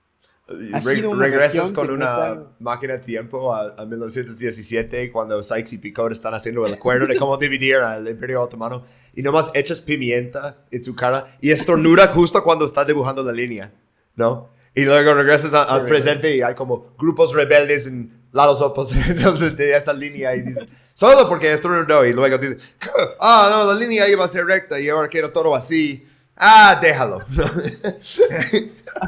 o sea, suena chistoso, pero es que realmente dibujaron el mapa de la nada y tiene tantas consecuencias, tantas consecuencias para ahora. pero bueno, esto es más en el Levant, porque estamos hablando del Magreb, en el norte de África. Ah, pero sí, la, unión de esas tres regiones de Tripolitania, Sirénica y Fezzan, uh, que pasó durante colonización italiana, ¿no? Y luego, pues nadie quiere balcanizar su país. Ah, ok, ah, pues entonces la libertad fue llevada exitosamente a Libia. Pero es la libertad estadounidense, entonces. Porque están vendiendo todos en esclavitud. Oh, wow, eso se siente medio dark ahora. Ah, sí. Sí. Puse. De hecho, no me gusta tanto esa caricatura política de un periódico chino. Me gusta porque insulta un poquito a la eh, intervención estadounidense en Libia. Pero no me gustó que hicieran en Libia un bebé que está sufriendo para cagar eh, la torca de... ¿Cómo es? Torca, torch. La flama, pues, la, la, torcha. que, bueno, pusieron Libia como un bebé, está sufriendo para intentar levantar la, torcha de la libertad. Y la estatua de la libertad nomás como está donando y como, adiós. Y eso, ok, te llevamos libertad ahora. Ah, haz algo con ello. Este país que ha sido colonizado tantas veces. uh, ok. No me gustó que los chinos quieren como infantilizar a los africanos, pero ok. Otra historia para otro día eso. Tenemos aquí mercados de esclavos modernos, abiertos. Puedes, o sea, eh, eh, estos reportes empezaron a salir en 2019. Es un poquito difícil buscar como ¿Y qué tal en este mes de este año? Pero uh, encontré reportes de 2019 hasta 2021. No tanto uh, escrito este año, pero es porque los periodistas ya buscan otra historia, ¿no? Uh, no creo que lo han resolucionado realmente. Tal vez alguien en Libia me puede corregir. Pero uh, sí, africanos uh, negros, o sea, subsaharianos, como dice uh, Libia y Gaddafi y Egipto, subsaharianos. Los negros, pues. Ellos pasan por Libia, muchos, para intentar llegar a Europa como migrantes, refugiados. Depende cuál situación que vienes, pero migrantes y refugiados, los dos, ¿no? Y tienen que pasar Libia, es un país con guerra civil, cero seguridad, especialmente en esos partes abiertos desérticos. Y tienes que pagar a unas personas no tan honestos para que te transporten por el desierto para buscar una nueva oportunidad. ¿Suena como alguna otra situación en el mundo? ¿O Solo soy yo. y a veces te venden en esclavitud. Ajá. sí, igual que aquí en México, Sí. por los que no lo pilaron. Sí, no manches. Y lo, lo peor es que, ¿sabes qué, güey? Fun fact, que no es fact, solo fact. Mm. Este, que no es fun, más bien solo fact. Nah. Este, parte de, parte de el gobierno, ay, gobierno, qué pendejada estoy diciendo. Parte de el problema de los esclavos, güey, parte mucho desde el fútbol, güey. Está muy cabrón, güey, porque yo no sé qué chingados me ha pasado con mi, con mi historia de YouTube últimamente, güey, pero me está mostrando un chingo de videos de fútbol, güey. Y me puse a investigar por qué justamente había, pues, tanto, tanta venta eh, barata, güey, y luego leasing, que le llaman así como préstamos, ¿no? De futbolistas negros africanos, güey. O sea, específicamente futbolistas negros africanos, güey, porque hay futbolistas eh, justamente del norte de África, eh, egipcios, algerios, que gozan de un cierto privilegio en algunas ligas, güey. Pero los subsaharianos, güey, en específico en la, en la Premier League y en la League On, güey, eh, resulta que los compran bien baratos, güey, a clubes granjas que no son, no son clubes granjas, güey. O sea, básicamente son, eh, pues, como granjas de futbolistas eh, negros que los sobreexplotan, les hacen pagar cuotas, güey, por entrenamientos, entre comillas. Ah, Son puros clubes franceses y alemanes y, y, este, ingleses que básicamente les cobran a estas personas para que vayan a entrenar y después van con contratos hipervergueadísimos, güey, que al final Mm. acaban recuperando los mismos clubes a jugar en las ligas y los acaban rentando, güey, básicamente a la, a la liga china, güey, a la, a la Superliga Suena china. como los, o- los ah, idols de K-pop, ¿no? Que Exacto, todos piensan que... Pero mira, estos, estos vatos que puse en los slides aquí, luego hay fotos en ese ah, foto ese de Time que enseña que les ponen como marcas en la cara y, y, ¿sabes? O sea, les güey. cadenas. O sea, yo creo que los futbolistas por lo menos pueden jugar fútbol. No estoy diciendo que lo que les pasa está bien, no, para nada. Y podemos hablar también de los atletas colegiatos en Estados Unidos con esa misma Ajá. explotación. Pero en este, en Libia, esto es literalmente eh, personas negras encadenados siendo vendidos por labor agricultural. O sea, ya regresamos al pinche Sí, transatlántico. Casi. Bueno, excepto. Aunque, aunque, No, aunque creas que es muy diferente, ¿eh? Porque, porque también lo que pasa en el fucho, güey, no, no es, no es parecido a lo, de los, a lo de los atletas de, de los colegios de Estados Unidos. Yo creo que es más parecido como a los atletas de, de Corea del Norte, güey. Mm. O sea, sí llega a ese grado de esclavitud, güey, de que tienen a las familias, güey, también pues con las deudas y estos vatos tienen que mandar básicamente remesas para pagarles a los clubes, güey. Entonces es como de, mmm, sí está muy puteado, güey, porque sí hacen como que, o sea, bueno, el- la labor, la labor manual del campo sí está muy cabrona, güey, pero pues imagina, o sea, bueno, no, no, no estoy ¿Quién diciendo que sí quiere muy cortar caña, güey? O sea, ¿quién? Exacto, güey. Y, para, es que- si quieres ganar mucho dinero vendiendo caña, pues mejor compras unos esclavos. Exacto, güey. Ah, inventas todo un ciencia racial detrás de eso. Bueno, Ah, ok, Biden, porque ya estamos en la época de Biden, porque Obama bombardeó Libia, Trump bombardeó Libia. Pues Biden no, pero tengo aquí una vez que Biden estaba hablando enfrente del G7, ¿no? Los líderes del mundo, y confundió Libia y Siria cuando estaba hablando. y entonces, tal de vez cuando Sleepy Joe bombardeó Siria, quiso bombardear a Libia. Entonces, Joe Biden, si estás mirando eso, puse este mapita aquí, tiene todo Medio Oriente, no necesitas aprender los otros países. Eh, nomás esos van a ser muy importantes, ¿ok? Ah, y puse Libia en verde, súper brillante, y Siria en rosada. Y como ves, tienen como unos seis países en medio, y eh, no son tan parecidos, ¿eh?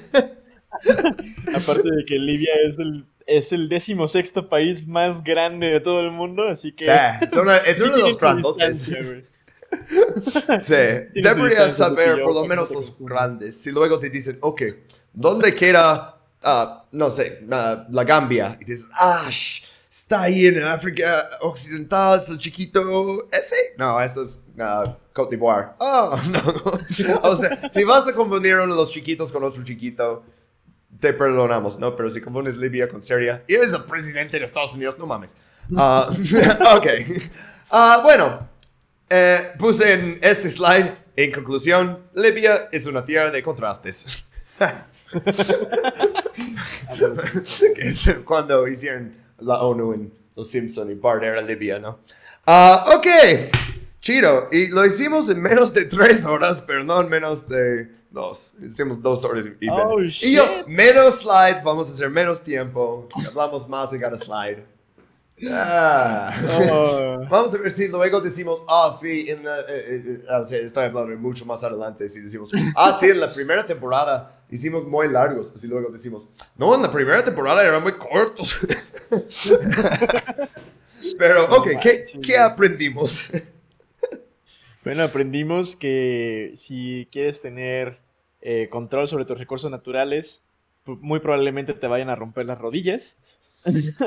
Eh, también aprendimos que, que, o sea, por un lado, no apoyamos las intervenciones gringas, pero por otro lado, hay veces que ya el dictador tiene que salir de su tierra, ¿sabes? O sea, ya tiene que bajarle de huevos.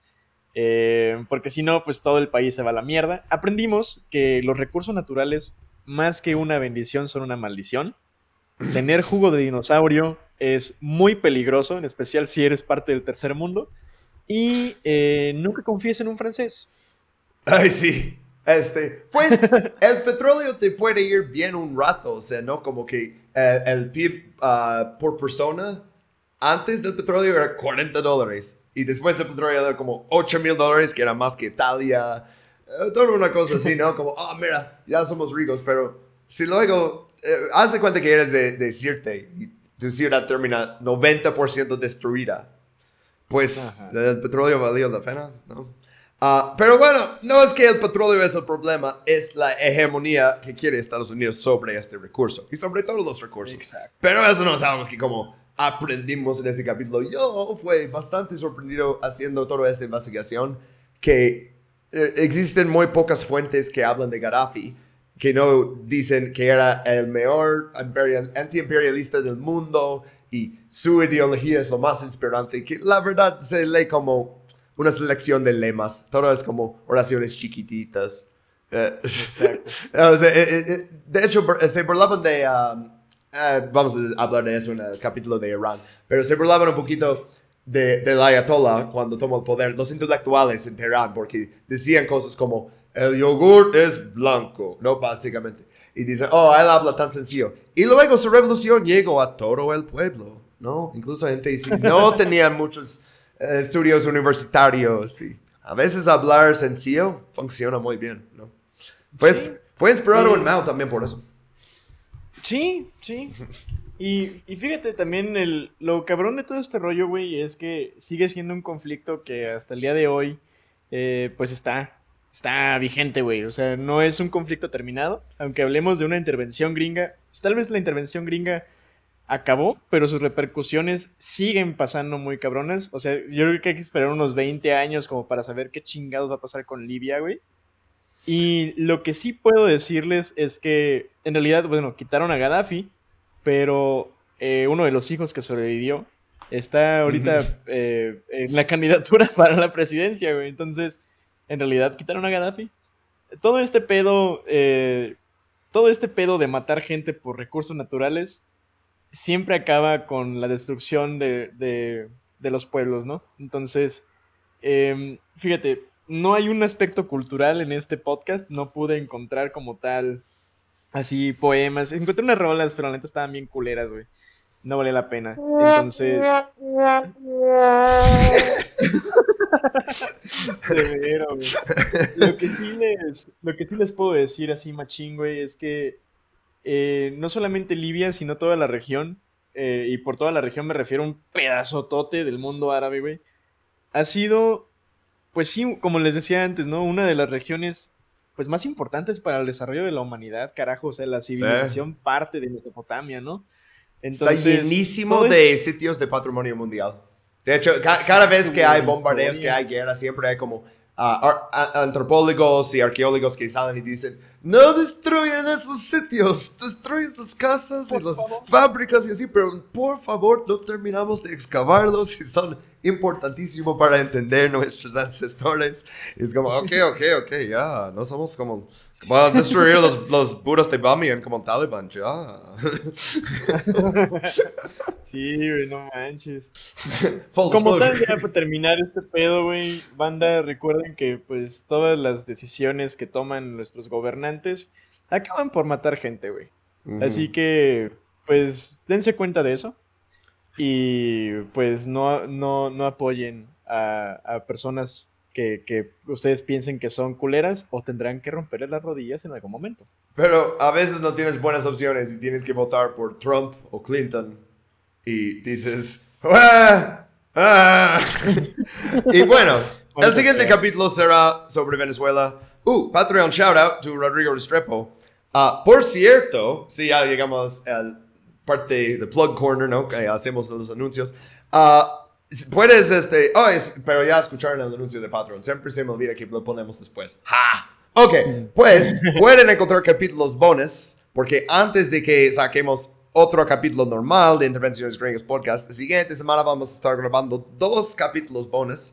No vamos a decirles de qué se tratan, pero va a haber previews y van a escuchar 10 minutos para que se les antoje un capítulo largo sobre algún tema interesante y relacionado de alguna manera con intervenciones gringas.